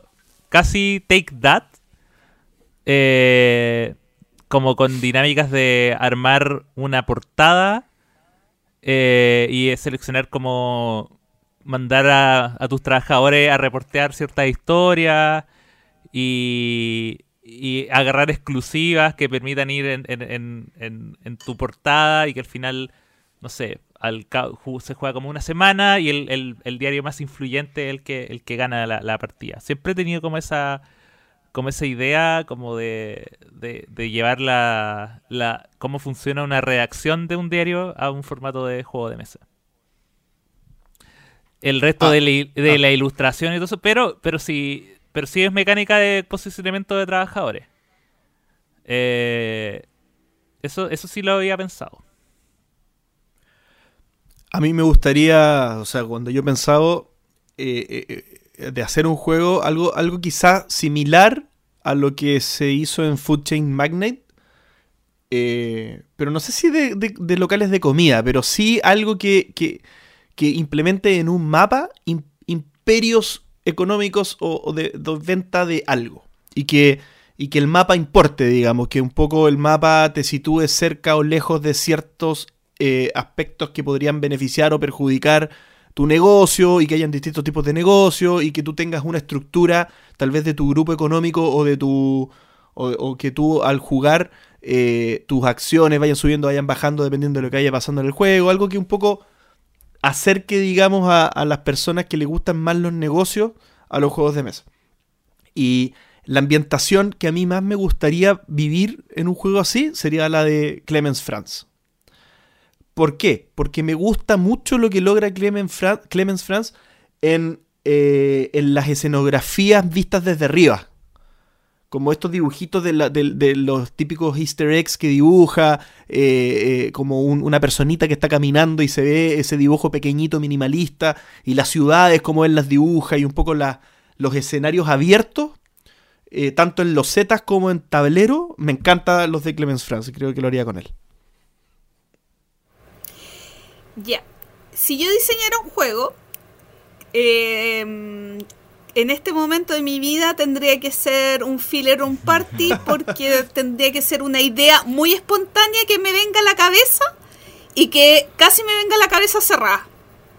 Porque la verdad es que no tengo muchas intenciones de crear un juego, pero hace mucho, mucho tiempo, por ahí hace unos 6 años, con una amiga nos juntamos para crear un juego. Obviamente solamente tuvimos la primera reunión y no llegamos a ningún lado. Y tenía toda la pinta de ser un juego durísimo. Por lo tanto, nunca lo íbamos a llevar a cabo. Y, te- y se llama, porque tiene nombre, Salmonidio, y es sobre la industria salmonera. Y la industria salmonera desde, eh, desde todos los procesos, ova, small, agua dulce, agua mar, eh, pensando en la exportación, todos los temas de eventos de... eh, bueno, ella trabajaba en una salmonera y yo prestaba asesorías a todo, todo el tipo de empresas, desde farmacéuticas hasta institutos que hacían clases de salmones. O sea, yo, yo veía toda la, toda la com- en parte de comunicaciones, todo, todas las empresas salmoneras, alimentos, todo. Entonces, tanto enfermedades, eh, vacunación, etcétera. Entonces, si se ponen a pensar, era bastante complejo ya solamente los procesos como para llevarlos a cabo con un juego.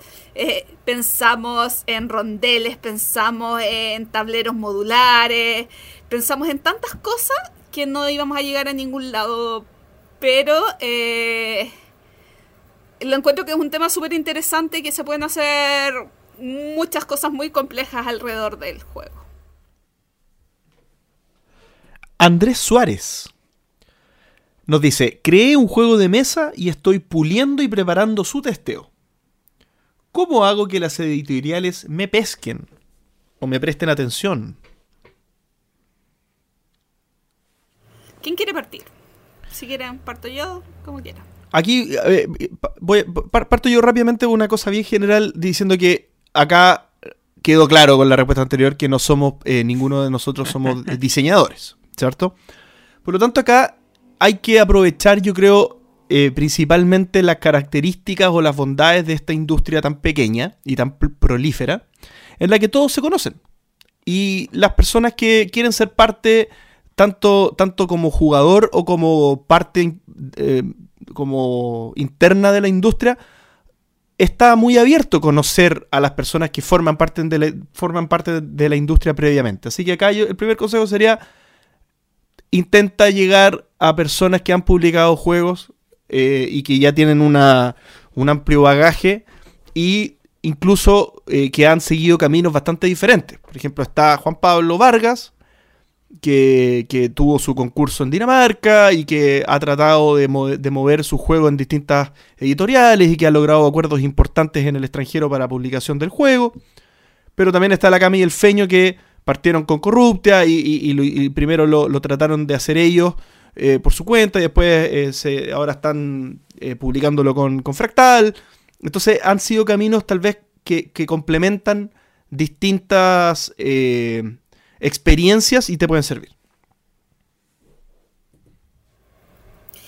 Yo creo que eh, es importante saber qué tipo de juegos es para saber a qué tipo de editorial tienes que llegar.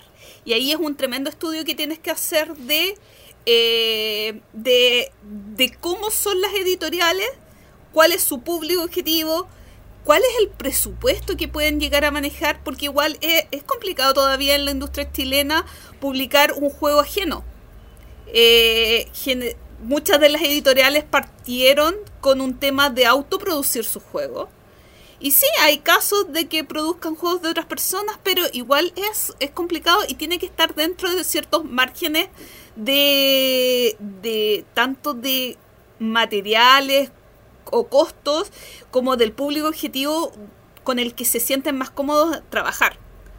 por otra parte también está todo el tema internacional y que es exactamente lo mismo.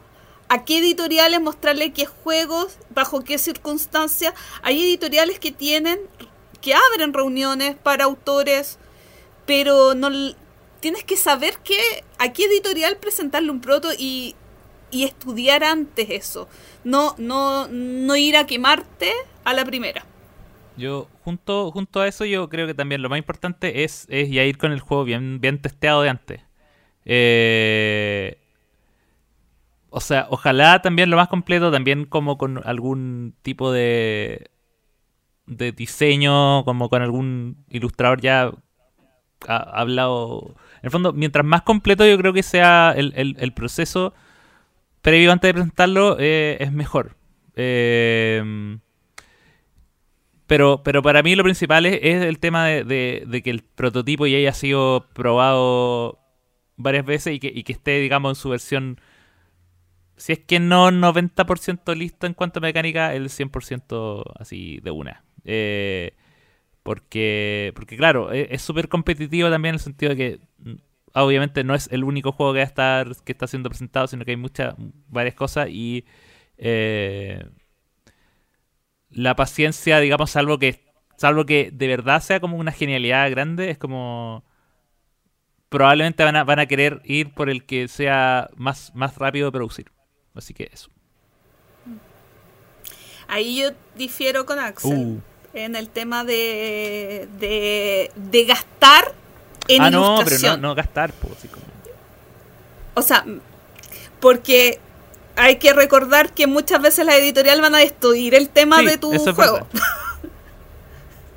y, y, y, destruyendo el tema de tu juego, probablemente también destruyan las ilustraciones que tengan al, que tengan que ver con él. Entonces, ahí igual sería medio cauto de que sea un proto funcional y un proto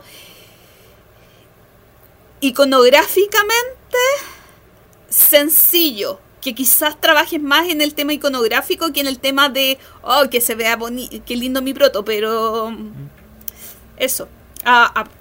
sumándome también al testea, testea, testea, testea y muévete y conoce gente, porque mientras más gente conozca, mejor y no te hace ningún daño. Interesante también quizá para los que están escuchando y se interesaron en la respuesta, o en la pregunta más bien, eh, en el Facebook ahí Pancho, Pancho hizo una, respuesta bastante extensa donde mencionó algunas cosas eh, como crowdfunding, eh, las plataformas digamos de online, eh, print and play como posibilidad de, como, como bondades de los tiempos de hoy para, poder publicar juegos.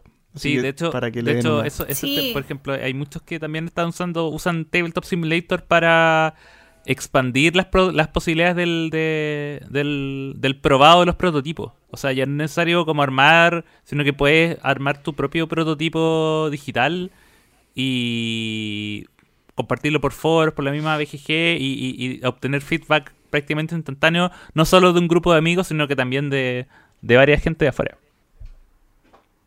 Así que eso también es una buena oportunidad. Claudio Fernández pregunta por qué dimos tanto jugo en el campeonato de Kikon. Y después dice, ahora la pregunta seria. ¿Cuáles, ¿Cuáles creen que serán las medidas para volver a juntarse? juegos enfundados, uso de guantes, vacunas al día. Mira, eh, no es menor esta pregunta y, lo digo como, como, como de parte del entreturno Bistro. Es algo que le estamos dando bastante vuelta porque no es menor ¿ah? el factor de, riesgo por, traspasarse materiales de juego de, uno de una persona a otra. Yo creo que eh, algo que vamos a tener que dejar detenido por mucho tiempo en el restaurante, por ejemplo, es poder volver a permitir que la gente juegue. Porque, mm. porque no tenemos la capacidad de hacer una desinfección de juegos eh, cada vez que se ocupan. No tenemos el personal para poder hacer algo así. Es algo que. Imagínate un juego que tiene. Y tampoco el espacio para dejarlo en cuarentena. Claro, o sea, podríamos habilitar un espacio. Eh, tendríamos, yo creo que lo podríamos tener, pero pero eh, eso haría que imagínate un juego que tiene 100 cartas, tenéis que desinfectar todas las cartas, o sea, si, si uno lo hace, lo tiene que hacer a conciencia, porque si no, entonces mejor no lo hagáis. Entonces, eh, eso hace que al menos en los juegos de, de un punto de vista público, y yo hago la extensión quizá a bibliotecas, quizá, no sé, eh, cuando, cuando hay una responsabilidad de la persona que los maneja o que, que los, que los ofrece, yo no me atrevo. Yo no me atrevo a, abrir ese espacio. Ahora, eh, quizá la obviamente la pregunta va más a los cuidados que uno podría tener eh, desde el punto de vista personal. O sea, uno invita gente a jugar a la casa. Eh, no sé, yo no me lo había pensado, yo no me lo había preguntado. Yo, yo la verdad no creo que lo termine haciendo. Esto es como algo que uno eh, no sé si usted- no sé si a ustedes les pasa lo mismo, pero creo que, que, cuando baje todo esto, uno va a tratar de retomar con cierta con cierta habitualidad o con cierta normalidad las cosas que, que hacía desde antes. O sea, no sé. No voy a enfundar un juego por el COVID. Creo yo. No, y, ¿y qué sacas infundarlo? Porque al final tiene que haber una cierta confianza y una cierta eh, responsabilidad con la gente. Si te decides a jugar, o sea, en nuestro caso que jugamos habitualmente con Axel, o sea, yo creo que es saber que las personas que podemos llegar a jugar son responsables de las conductas que tienen y que si eh, tienen con- eh, contacto con alguien nos van a avisar porque no vamos a si nos juntamos a jugar no sacamos nada en realidad a desinfectar las cosas. Va mucho más allá de desinfectar y usar mascarilla.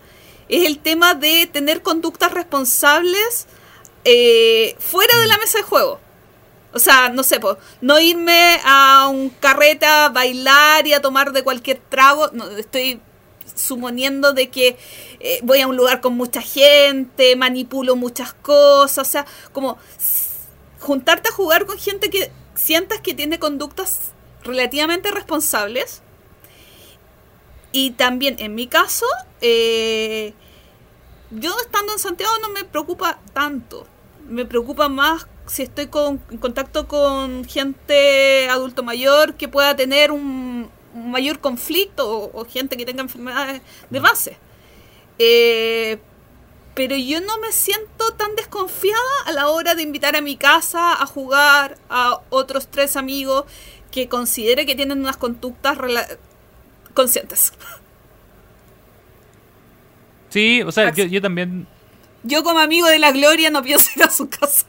Claro. eh, sí, o sea, yo también estoy de acuerdo con eso, con que depende... eh, depende mucho de, las conductas. Ah, igual yo creo que, no sé, los, guantes igual me gusta esa idea. Como que yo aplicaría solo esa idea en caso de, de- gente, pero igual... eh, igual... eh, estoy consciente y, y- incluso preguntaría, oye, cabro, ¿alguno de ustedes, no sé, po, salió o tuvo que hacer, no sé, po, tuvo que ir a- a hacer un trámite y había una fila muy larga? Como que esas preguntas van a tener que hacerse como parte de la de la rutina y decir, no sé, es que en realidad, mira, esta semana yo salí, prefiero guardarme hasta que esté más seguro.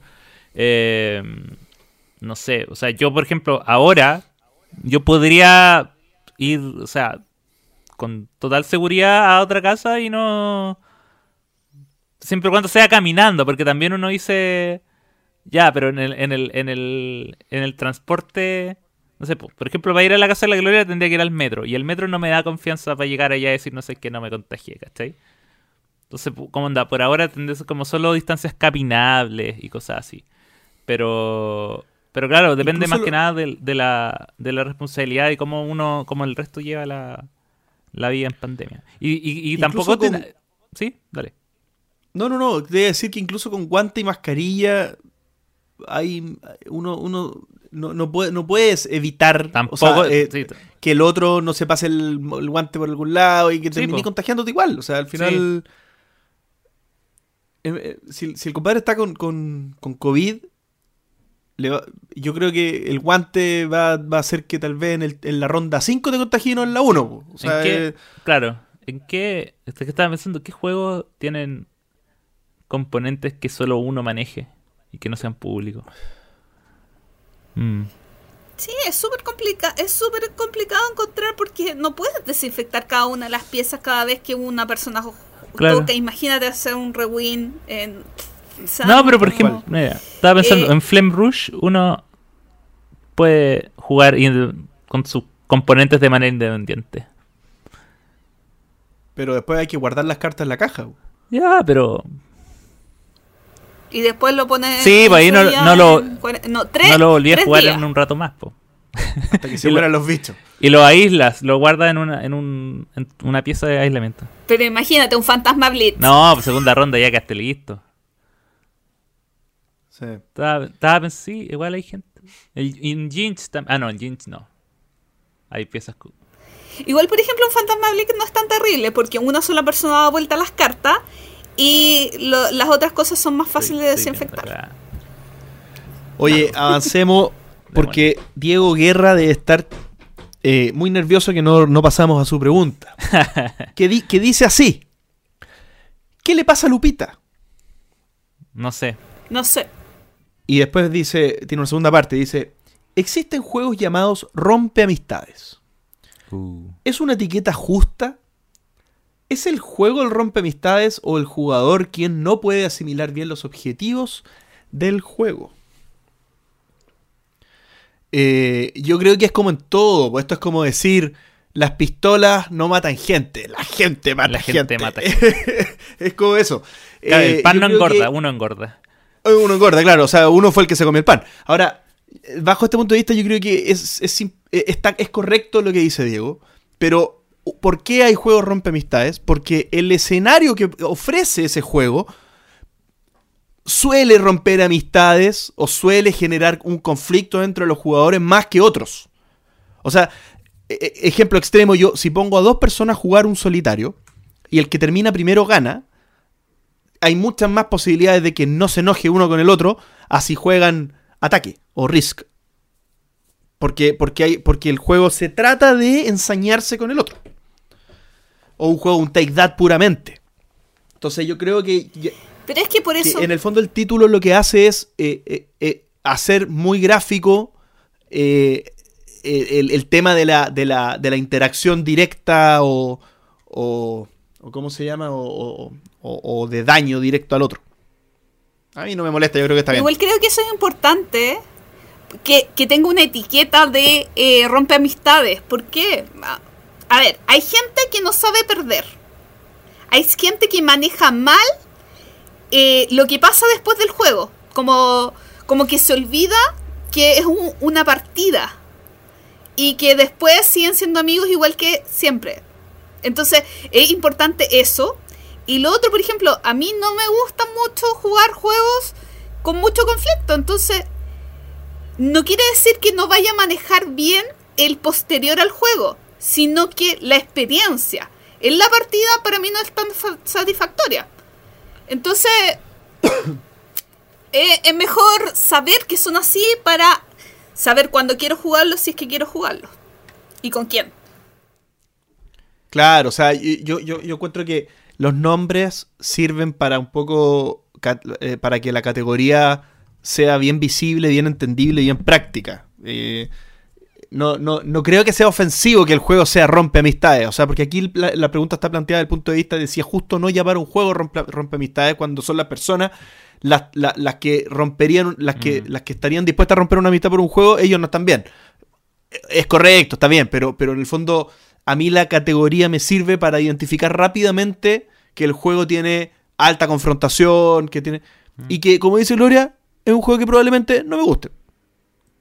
Sí, o sea, yo también estoy de acuerdo y, y- no- tampoco lo veo, a pesar de que romper una amistad es, algo terrible, pero no, no lo veo como una categoría negativa. O sea, hay, hay, hay, varios, hay varios juegos que en el fondo son diseñados precisamente para generar estos conflictos y que, y que de afuera te, te, te nombren como rompe amistades, en el fondo es porque estáis logrando el objetivo. O sea, en el fondo te, te, te- si tu objetivo como en el diseño es hacer un juego de alta eh, alto conflicto, con elementos como injustos, y al final te destacas por eso, en el fondo está bien. Ahora, si, si soy un euro y me, y me, y me dicen que soy rompe amistades, eso ya es.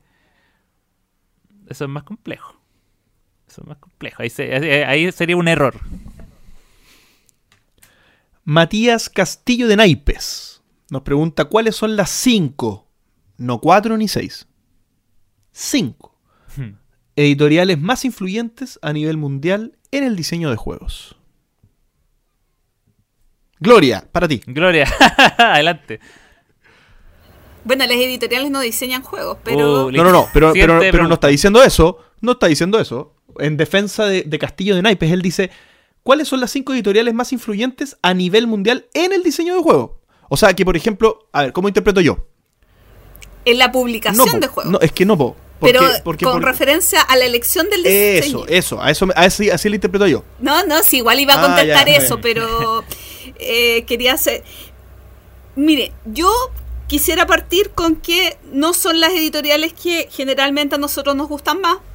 Yo creo que las que más tienen una influencia en, en todo aspecto son las editoriales infantiles. O sea, eh,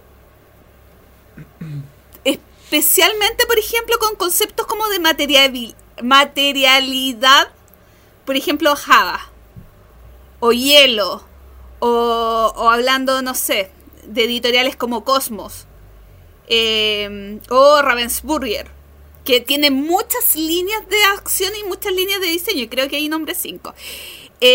pero... eh, pero creo que eh, es una mezcla entre editoriales que se preocupan de innovar y de entregar cosas diferentes, ya sea en temas de materiales, en temas de mecánicas, como también de, apun- de saber cuál es su mercado y cuál es el público al, que quieren aportar a- o, o atacar. Eh, editoriales que se preocupan no solamente de lanzar el juego ese año en ese momento preciso, sino de generar un mundo alrededor del juego, de entregar... eh, por ejemplo, recuer- recuerdo una entrevista que le hicieron a Josep María Yue, uno de los creadores del... ah, Ay, ¿Cómo se llama este juego de, de Ava de Cuco Kiko Estrenanido? Que él partió diciendo que era un juego para adultos, pero después pasó a ser un juego infantil, eh, que es un juego de palitos y que tiene huevitos. Y de lo importante que había sido cuando él vendió la licencia del juego, que de la editorial calcularan el peso óptimo de cada uno de los huevitos para que se sostuvieran con los palos. O sea, todo, todo el tema de la física detrás. Entonces, como... eh, que es importante a la hora de la publicación de, de estar a la vanguardia en el tema de diseño de juegos. ¿Qué tan preocupado estás de, de que la experiencia del producto sea la óptima para seguir vendiendo y seguir creciendo en el tiempo? Y por, por algo hay editoriales que son muy, muy, muy, muy antiguas. Ahora, si nos vamos a las requete modernas, un Culmini, un Steinmeier, eh, están a la vanguardia en ámbitos un poco más jugones. Yo voy a mencionar algunas que, que, que creo que aquí las que se te vienen a la cabeza fácil por algo, generalmente tienen que ser las más influyentes, porque en el fondo influyen de alguna manera y es fácil poder justificarlo. O sea, por ejemplo, Fantasy Flight. Mm. Fantasy Flight eh, e- es, era el norte a seguir desde hace unos años, quizá ahora no tanto, o no exclusivamente al menos, pero sí es un referente en Ameritrash. Y, y cuando uno quería saber más o menos qué hay de nuevo y qué hay de bueno en Ameritrash, a dónde miraba, a Fantasy Flight. Y, cuando, y cuando alguna empresa quiso imitar en cierta forma cómo se hacían las cosas bien en Ameritrash, ¿a quién miraba? A Fantasy Flight. Y por muchos años. Entonces, y, el mismo tema de que grandes éxitos hayan sacado segunda, tercera edición y que todavía sean eh, eh, títulos que están dando vuelta y que son tan influyentes eh, en personas que ahora ya son adultos y que lo jugaron cuando chicos. me parece que- que tendría que estar en esta, en esta mención. Otra, eh, Río Grande. Río Grande está desde que acompañó, digamos, por muchos años la evolución de los Eurogames y acercó a muchas partes del mundo los juegos que quizá en alguna parte eran exclusivos a ciertas regiones de Europa. Ah, Sí, Gloria, Gloria está levantando el dedo. Eh, no, es que como Río Grande, no como productora, sino como localizadora. Claro, claro, claro. Claro, pero, pero yo, claro, eh, tienes razón, pero, pero quizá lo, lo- lo tomo del punto de vista de, de influencia en, en- en- en la- en las comunidades y tal vez en el caso de Río Grande era geográficamente eh, en, más comunidades de las que estaban localizados quizá en un inicio en Europa los juegos.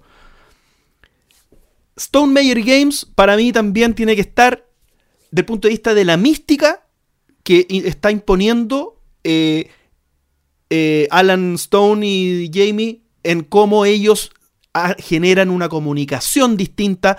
Creo que son. Gloria está haciendo corazoncito.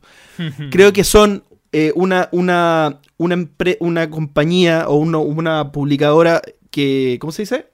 Eh, el nombre. no. ¿Editorial? Ah, editorial.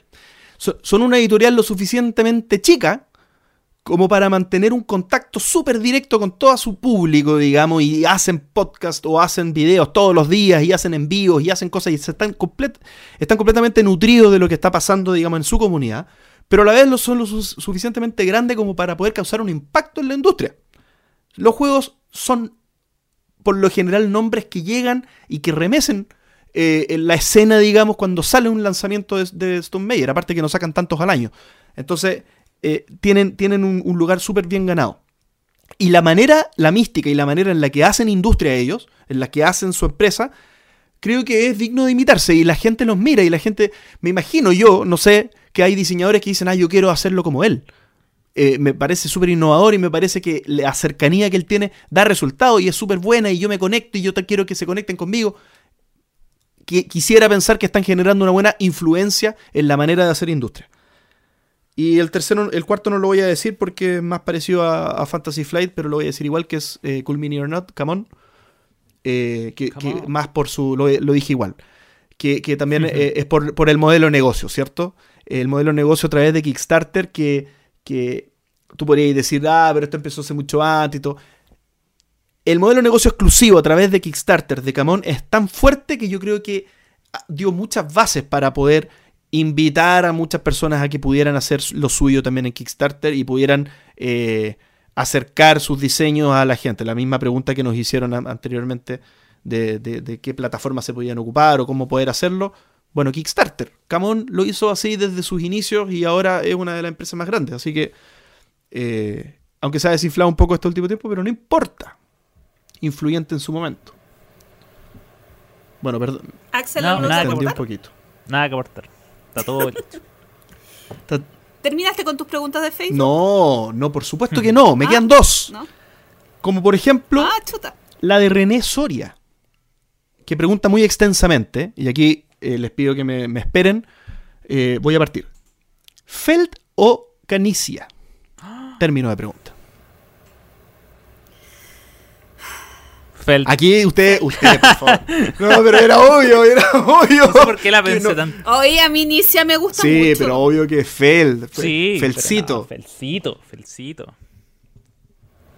¿Y tú, ah, JP? No sé, es que, es que yo no, yo no, en mi cabeza como que no lo, yo no tengo como No ustedes a Feld y Canicia, no, sí los diferencio, No.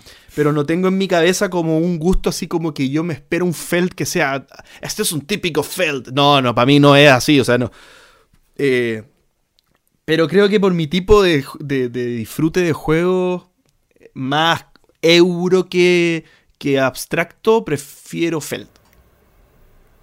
Prefiero Feld, con un poco más de condimento, con un poco más de ensalada de puntos, de mecánicas entrelazadas, que, las cosas, eh, un, como un, mecano que se. Que, son un montón de cositas que se van sumando y al final el juego está completo. Creo que Feld va, va más en la línea. Sí.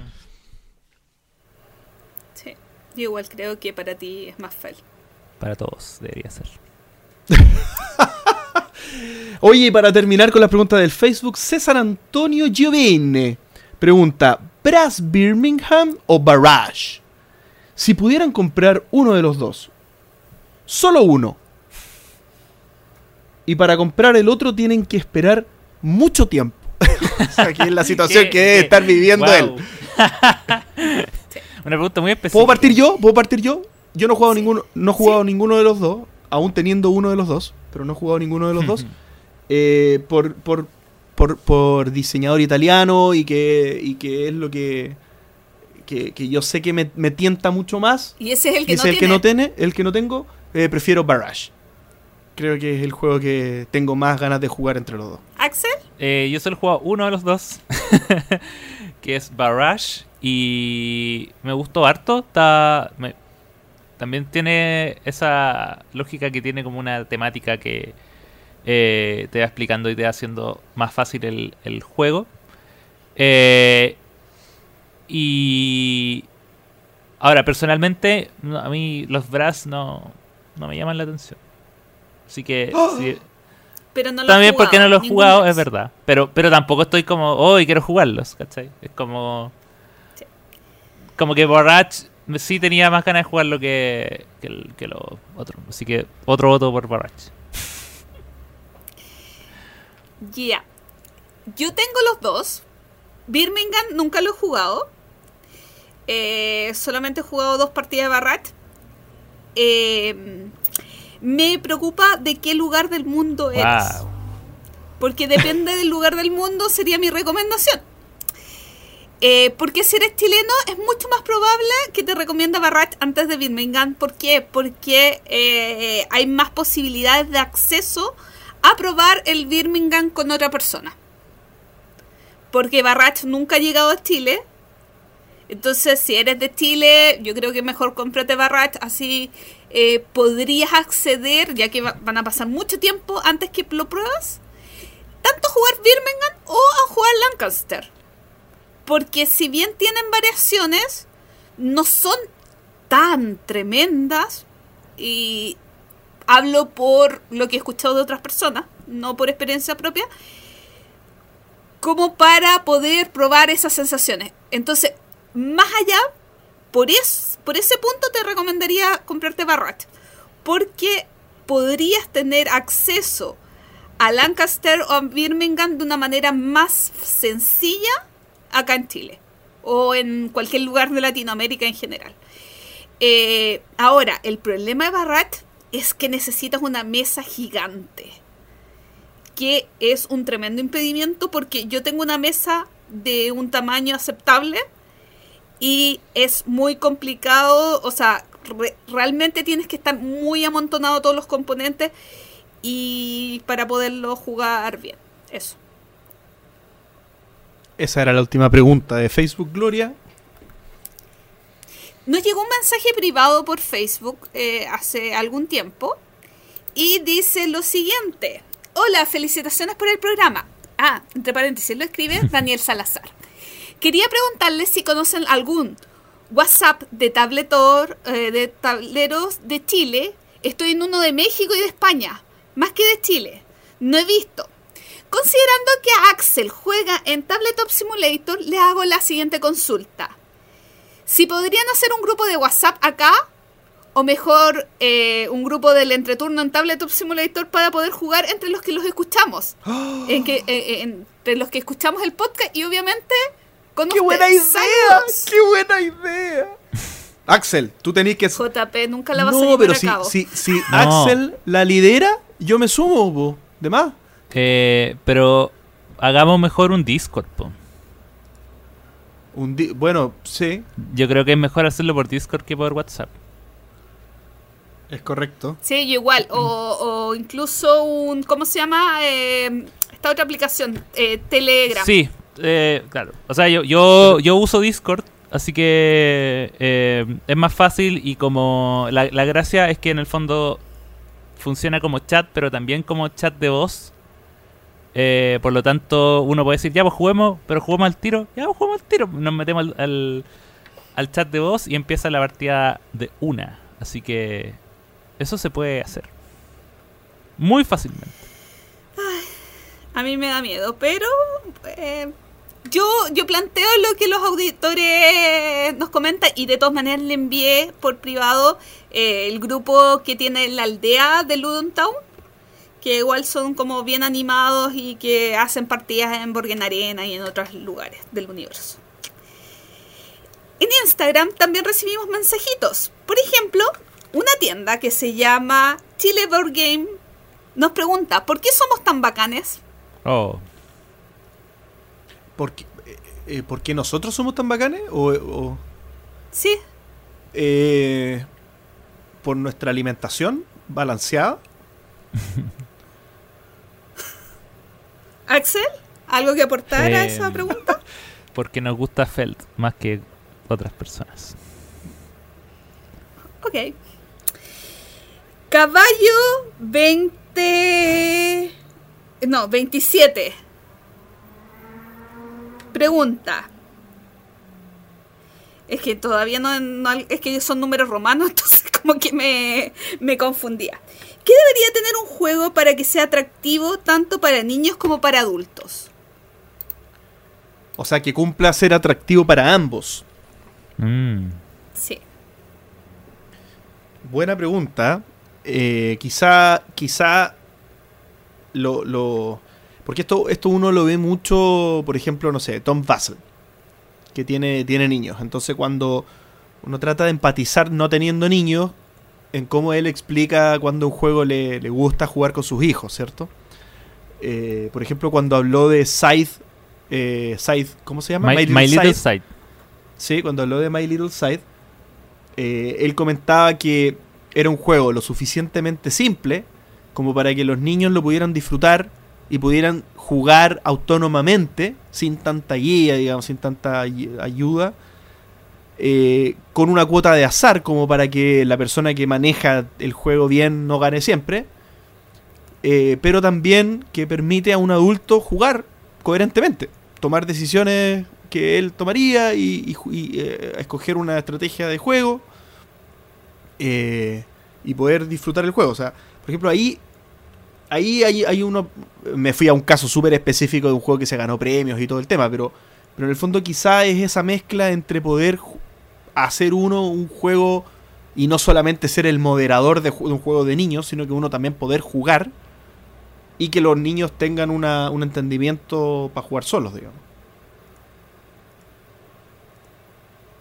¿Axel? Eh, dale, dale. Estoy. A mí me complica cuando hablamos de niños, porque son variedades etarias muy grandes. Entonces, JP habla cua- cuando hace el ejemplo de My Little Side, igual no son niños de 6 años, son niños un poquito más Claro. grandes.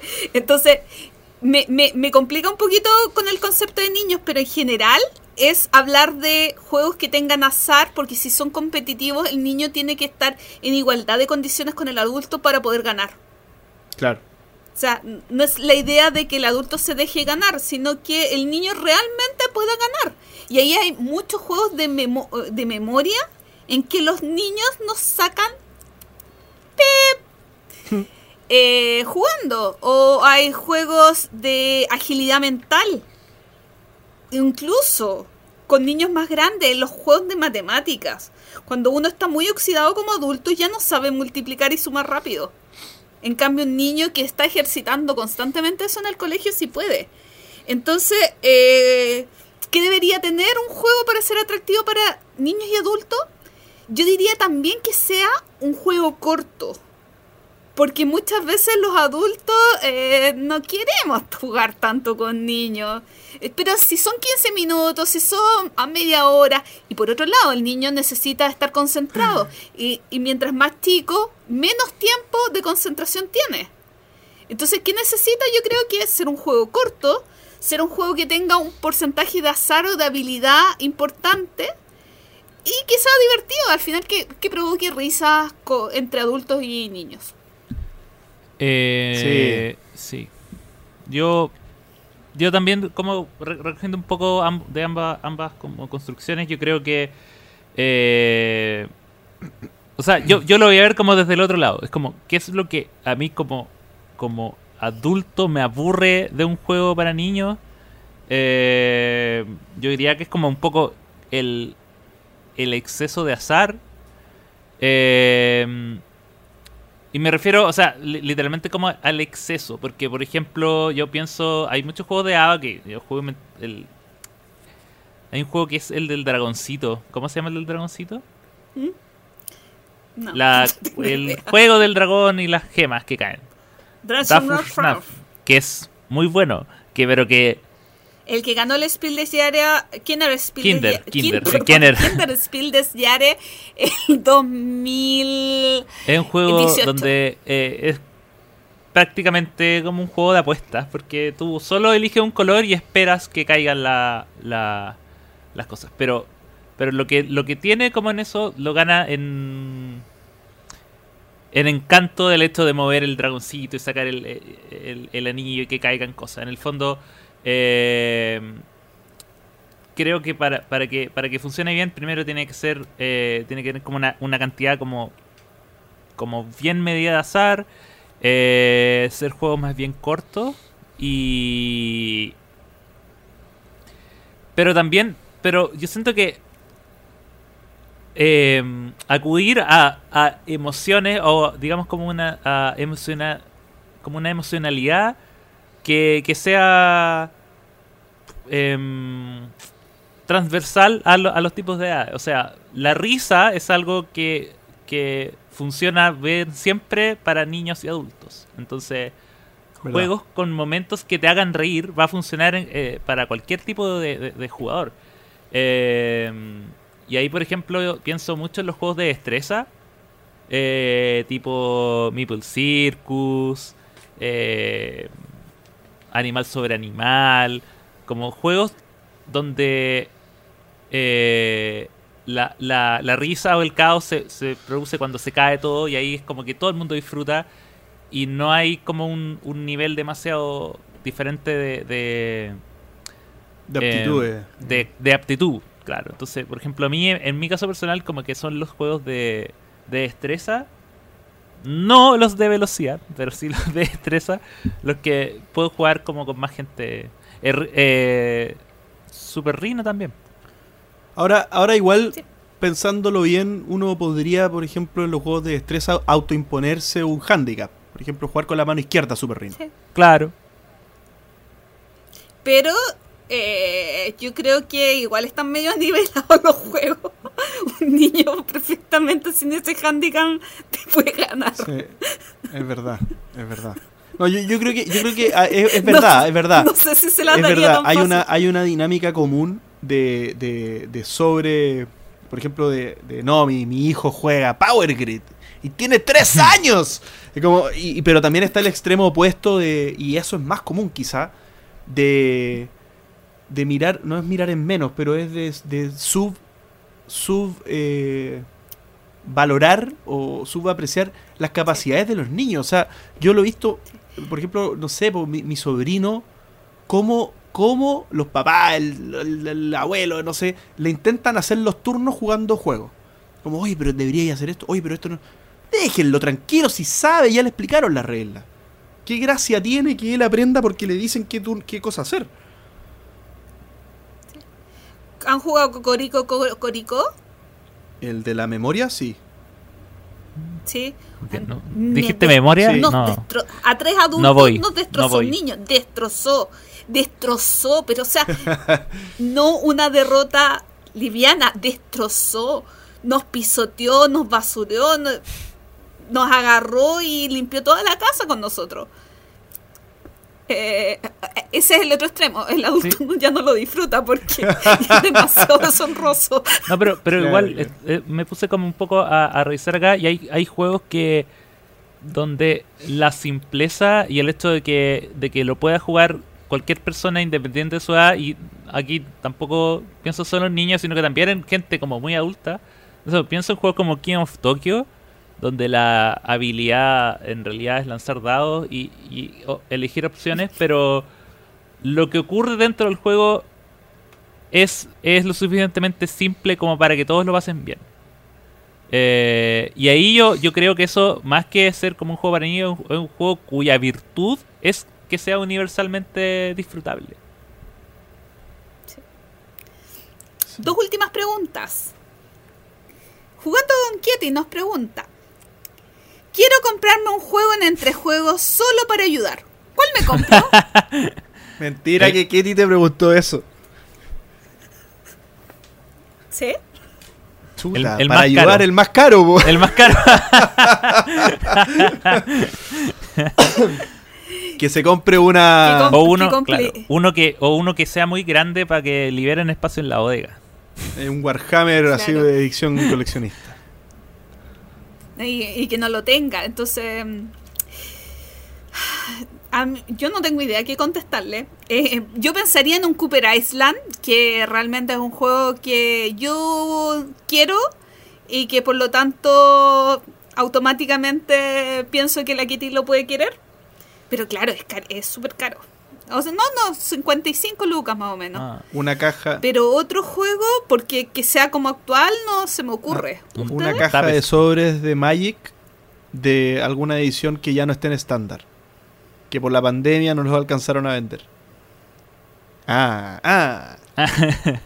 Mis nuevos conocimientos me permiten responder esto. Ya, pues, pero me imagino que igual lo quiere jugar, tampoco... Puede que lo deje botar. tam- tampoco... A ver, co- no sé, pues, a ver.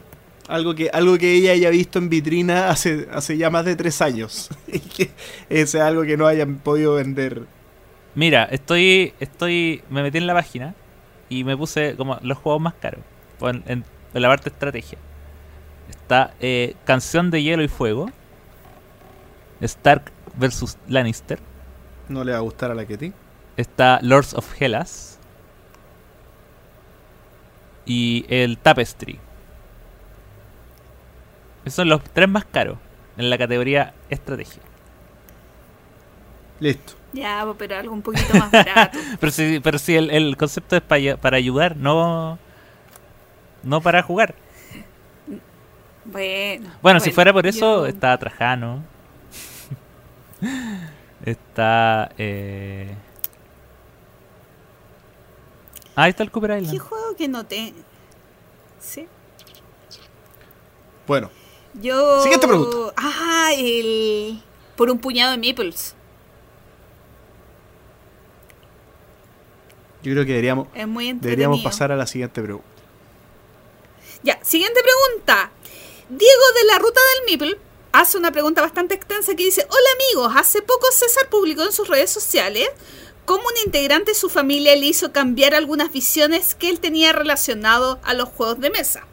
Mi pregunta es, ¿existe alguna persona en sus vidas que le haya dado una idea, concepto, filosofía que le haya impactado en su relación con los juegos de mesa? Y hacia el otro sentido, ¿cómo creen que el ser, el ser del culto de los juegos de mesa ha influido en sus relaciones para con sus familias y amigos? ¿Hay alguien de su familia que haya influido en su eh, visión de los juegos de mesa y cómo ustedes han afectado a su familia en relación a eso? ¿Parto yo? Y nadie quiere ¿Parto yo? contestar. ¿Parto yo? A ver, detrás para adelante. Parte, detrás JP. para adelante, eh, eh, ya lo he dicho mil veces que el tema familiar para mí es súper importante. Eh, por ejemplo, eh, mi familia no, no, no somos de, hablar mucho, eh, por ejemplo, en una cena o en un almuerzo. Cuando estamos en casa, por lo general somos de cada, urs- cada uno irse a su habitación. Así, así nos criamos. Pero los juegos son siempre han, sido siempre el escenario que nos ha permitido extender las conversaciones de, almuerzo, mantenernos en, en contacto, digamos, por, por largas tardes de domingo, de sábado, qué sé yo, y noches también. Entonces, impacto, pero no te, más que impacto es estilo de vida, o sea, eh, ha sido una piedra angular, digamos, en, en el relacionamiento familiar. Muy importante. Y sobre una persona que haya influido en mi vida desde el punto de vista lúdico, ¿tiene que ser familiar esa persona? Sí, aquí dice... Ah, no, no, No, dice. no, no sé, creo que no. Creo que no, o sea, el, el- mismo tema de, de la cercanía que tiene esta industria al ser pequeñita eh, es, es- el todo, el, el- más que, más que el, el gurú, digamos, o la persona que haya cambiado mi... mi- mi- Creo, creo que...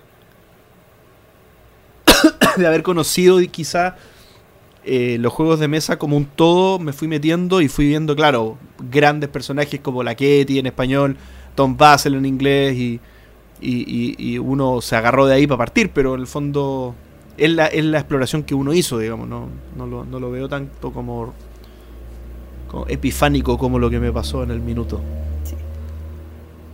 Árselo, Gloria. Eh, ya igual tengo más o menos lista la, la idea. Sí, yo también eh, siento que l- con respecto a lo que es a, a la familia, eh, los juegos de mesa abrieron como un espacio de interacción extra, sobre todo pensando en viajes a Viña, como era como una una actividad que podíamos hacer y que, y que podíamos esperar como en familia cada vez que yo viajaba a, a mi ciudad natal. Eh, y obviamente también influyó como en el tipo de juegos que empecé a buscar.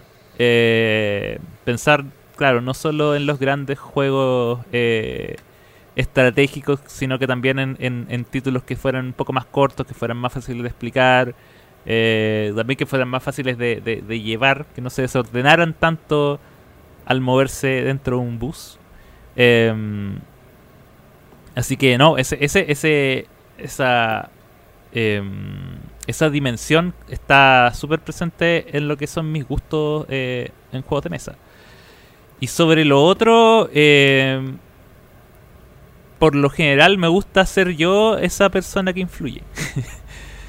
Como que eh, me, y, y me y me pasa, o sea, no, no, por, no por nada me gusta tanto el tema de aprenderme las reglas de los juegos y enseñarlos y, y asumir ese rol. O sea, si por, si por cada persona a la cual yo le enseño ju- jugar juegos de mesa, cualquiera que sea, lo- y después lo termino comprando, viendo cómo arman su biblioteca, para mí es como un pequeño porotito que, que me puedo anotar eh, como una, una medalla un, punto, para, el cielo. claro. Entonces, sí, así que en ese sentido, como que eh, a falta de ese de esa persona inspiradora, es porque yo me gusta ser esa persona inspiradora.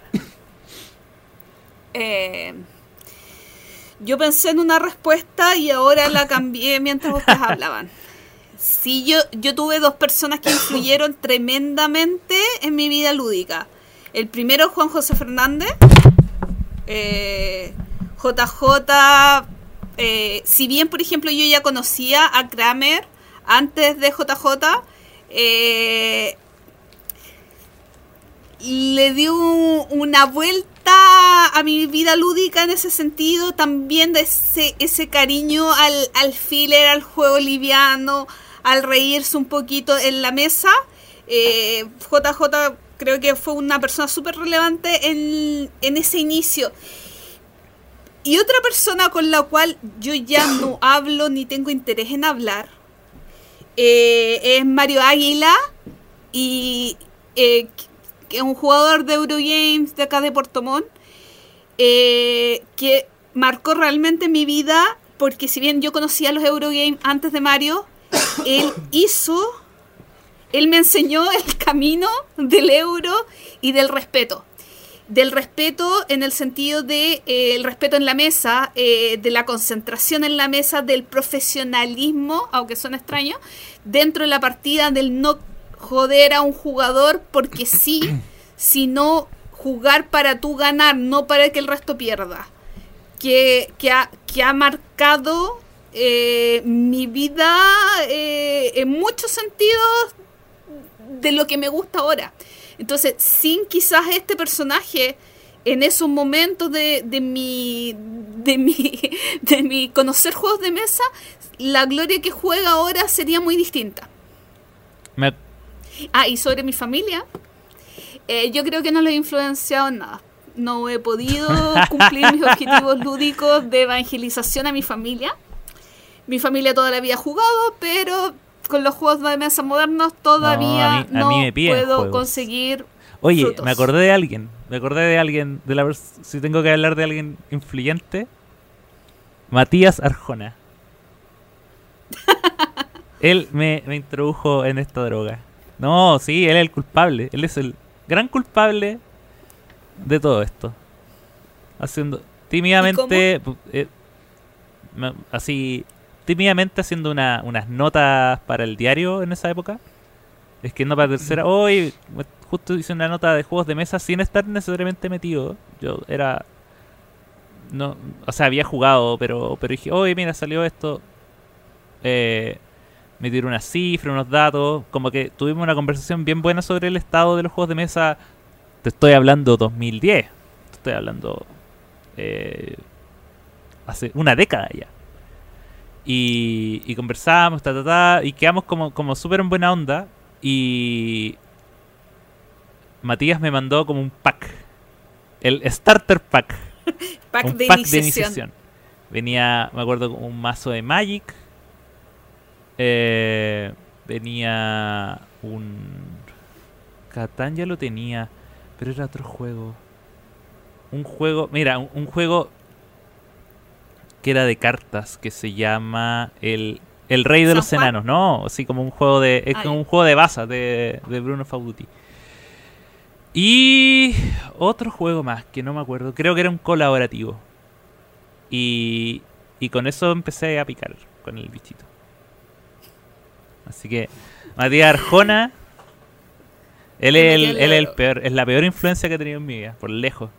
No, y de repente me habla y me dice, oye, mira, eh, cáchate esto, esta edición nueva de tal cosa. Y yo, oh, te odio. Hasta el día de hoy cae con sus trampas. Maldito. Maldito.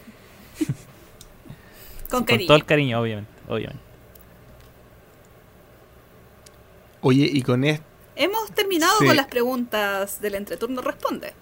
Así es, y con esto entonces vamos terminando también el capítulo 89 eh, de larga duración. Oye, ya llevamos cuántos capítulos de larga duración? Como tres.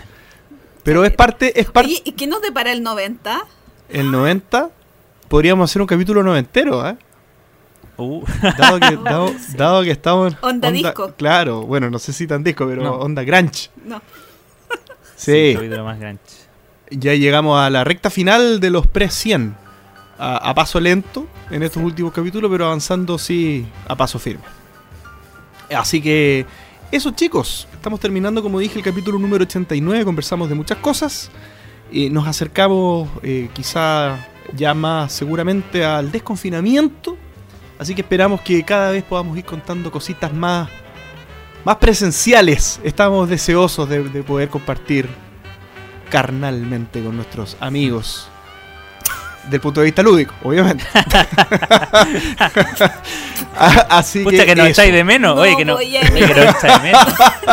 Es que, ay, es que eso, No voy a emitir es que, eso- es, que, es que yo creo que el contacto siempre es muy importante.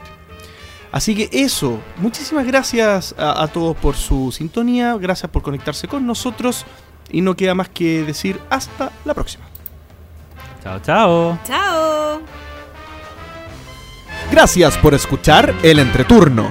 Y recuerden, envíenos sugerencias de historias relacionadas con sus vidas lúdicas. Pueden ser de terror, tragedia, graciosas o hasta de traición. Recuerden también escribirnos para participar en nuestra sección El entreturno responde. ¿Y ustedes han tenido momentos epifánicos en sus vidas lúdicas? Envíenos sus comentarios al correo elentreturno.gmail.com. Además, envíenos preguntas o temas que quieran que conversemos en el programa. Síganos en Facebook, en Twitter, en Instagram y suscríbanse a nuestro canal de YouTube. Escúchanos en dos semanas más en nuestro próximo capítulo de El Entreturno. Gracias de nuevo y hasta la próxima.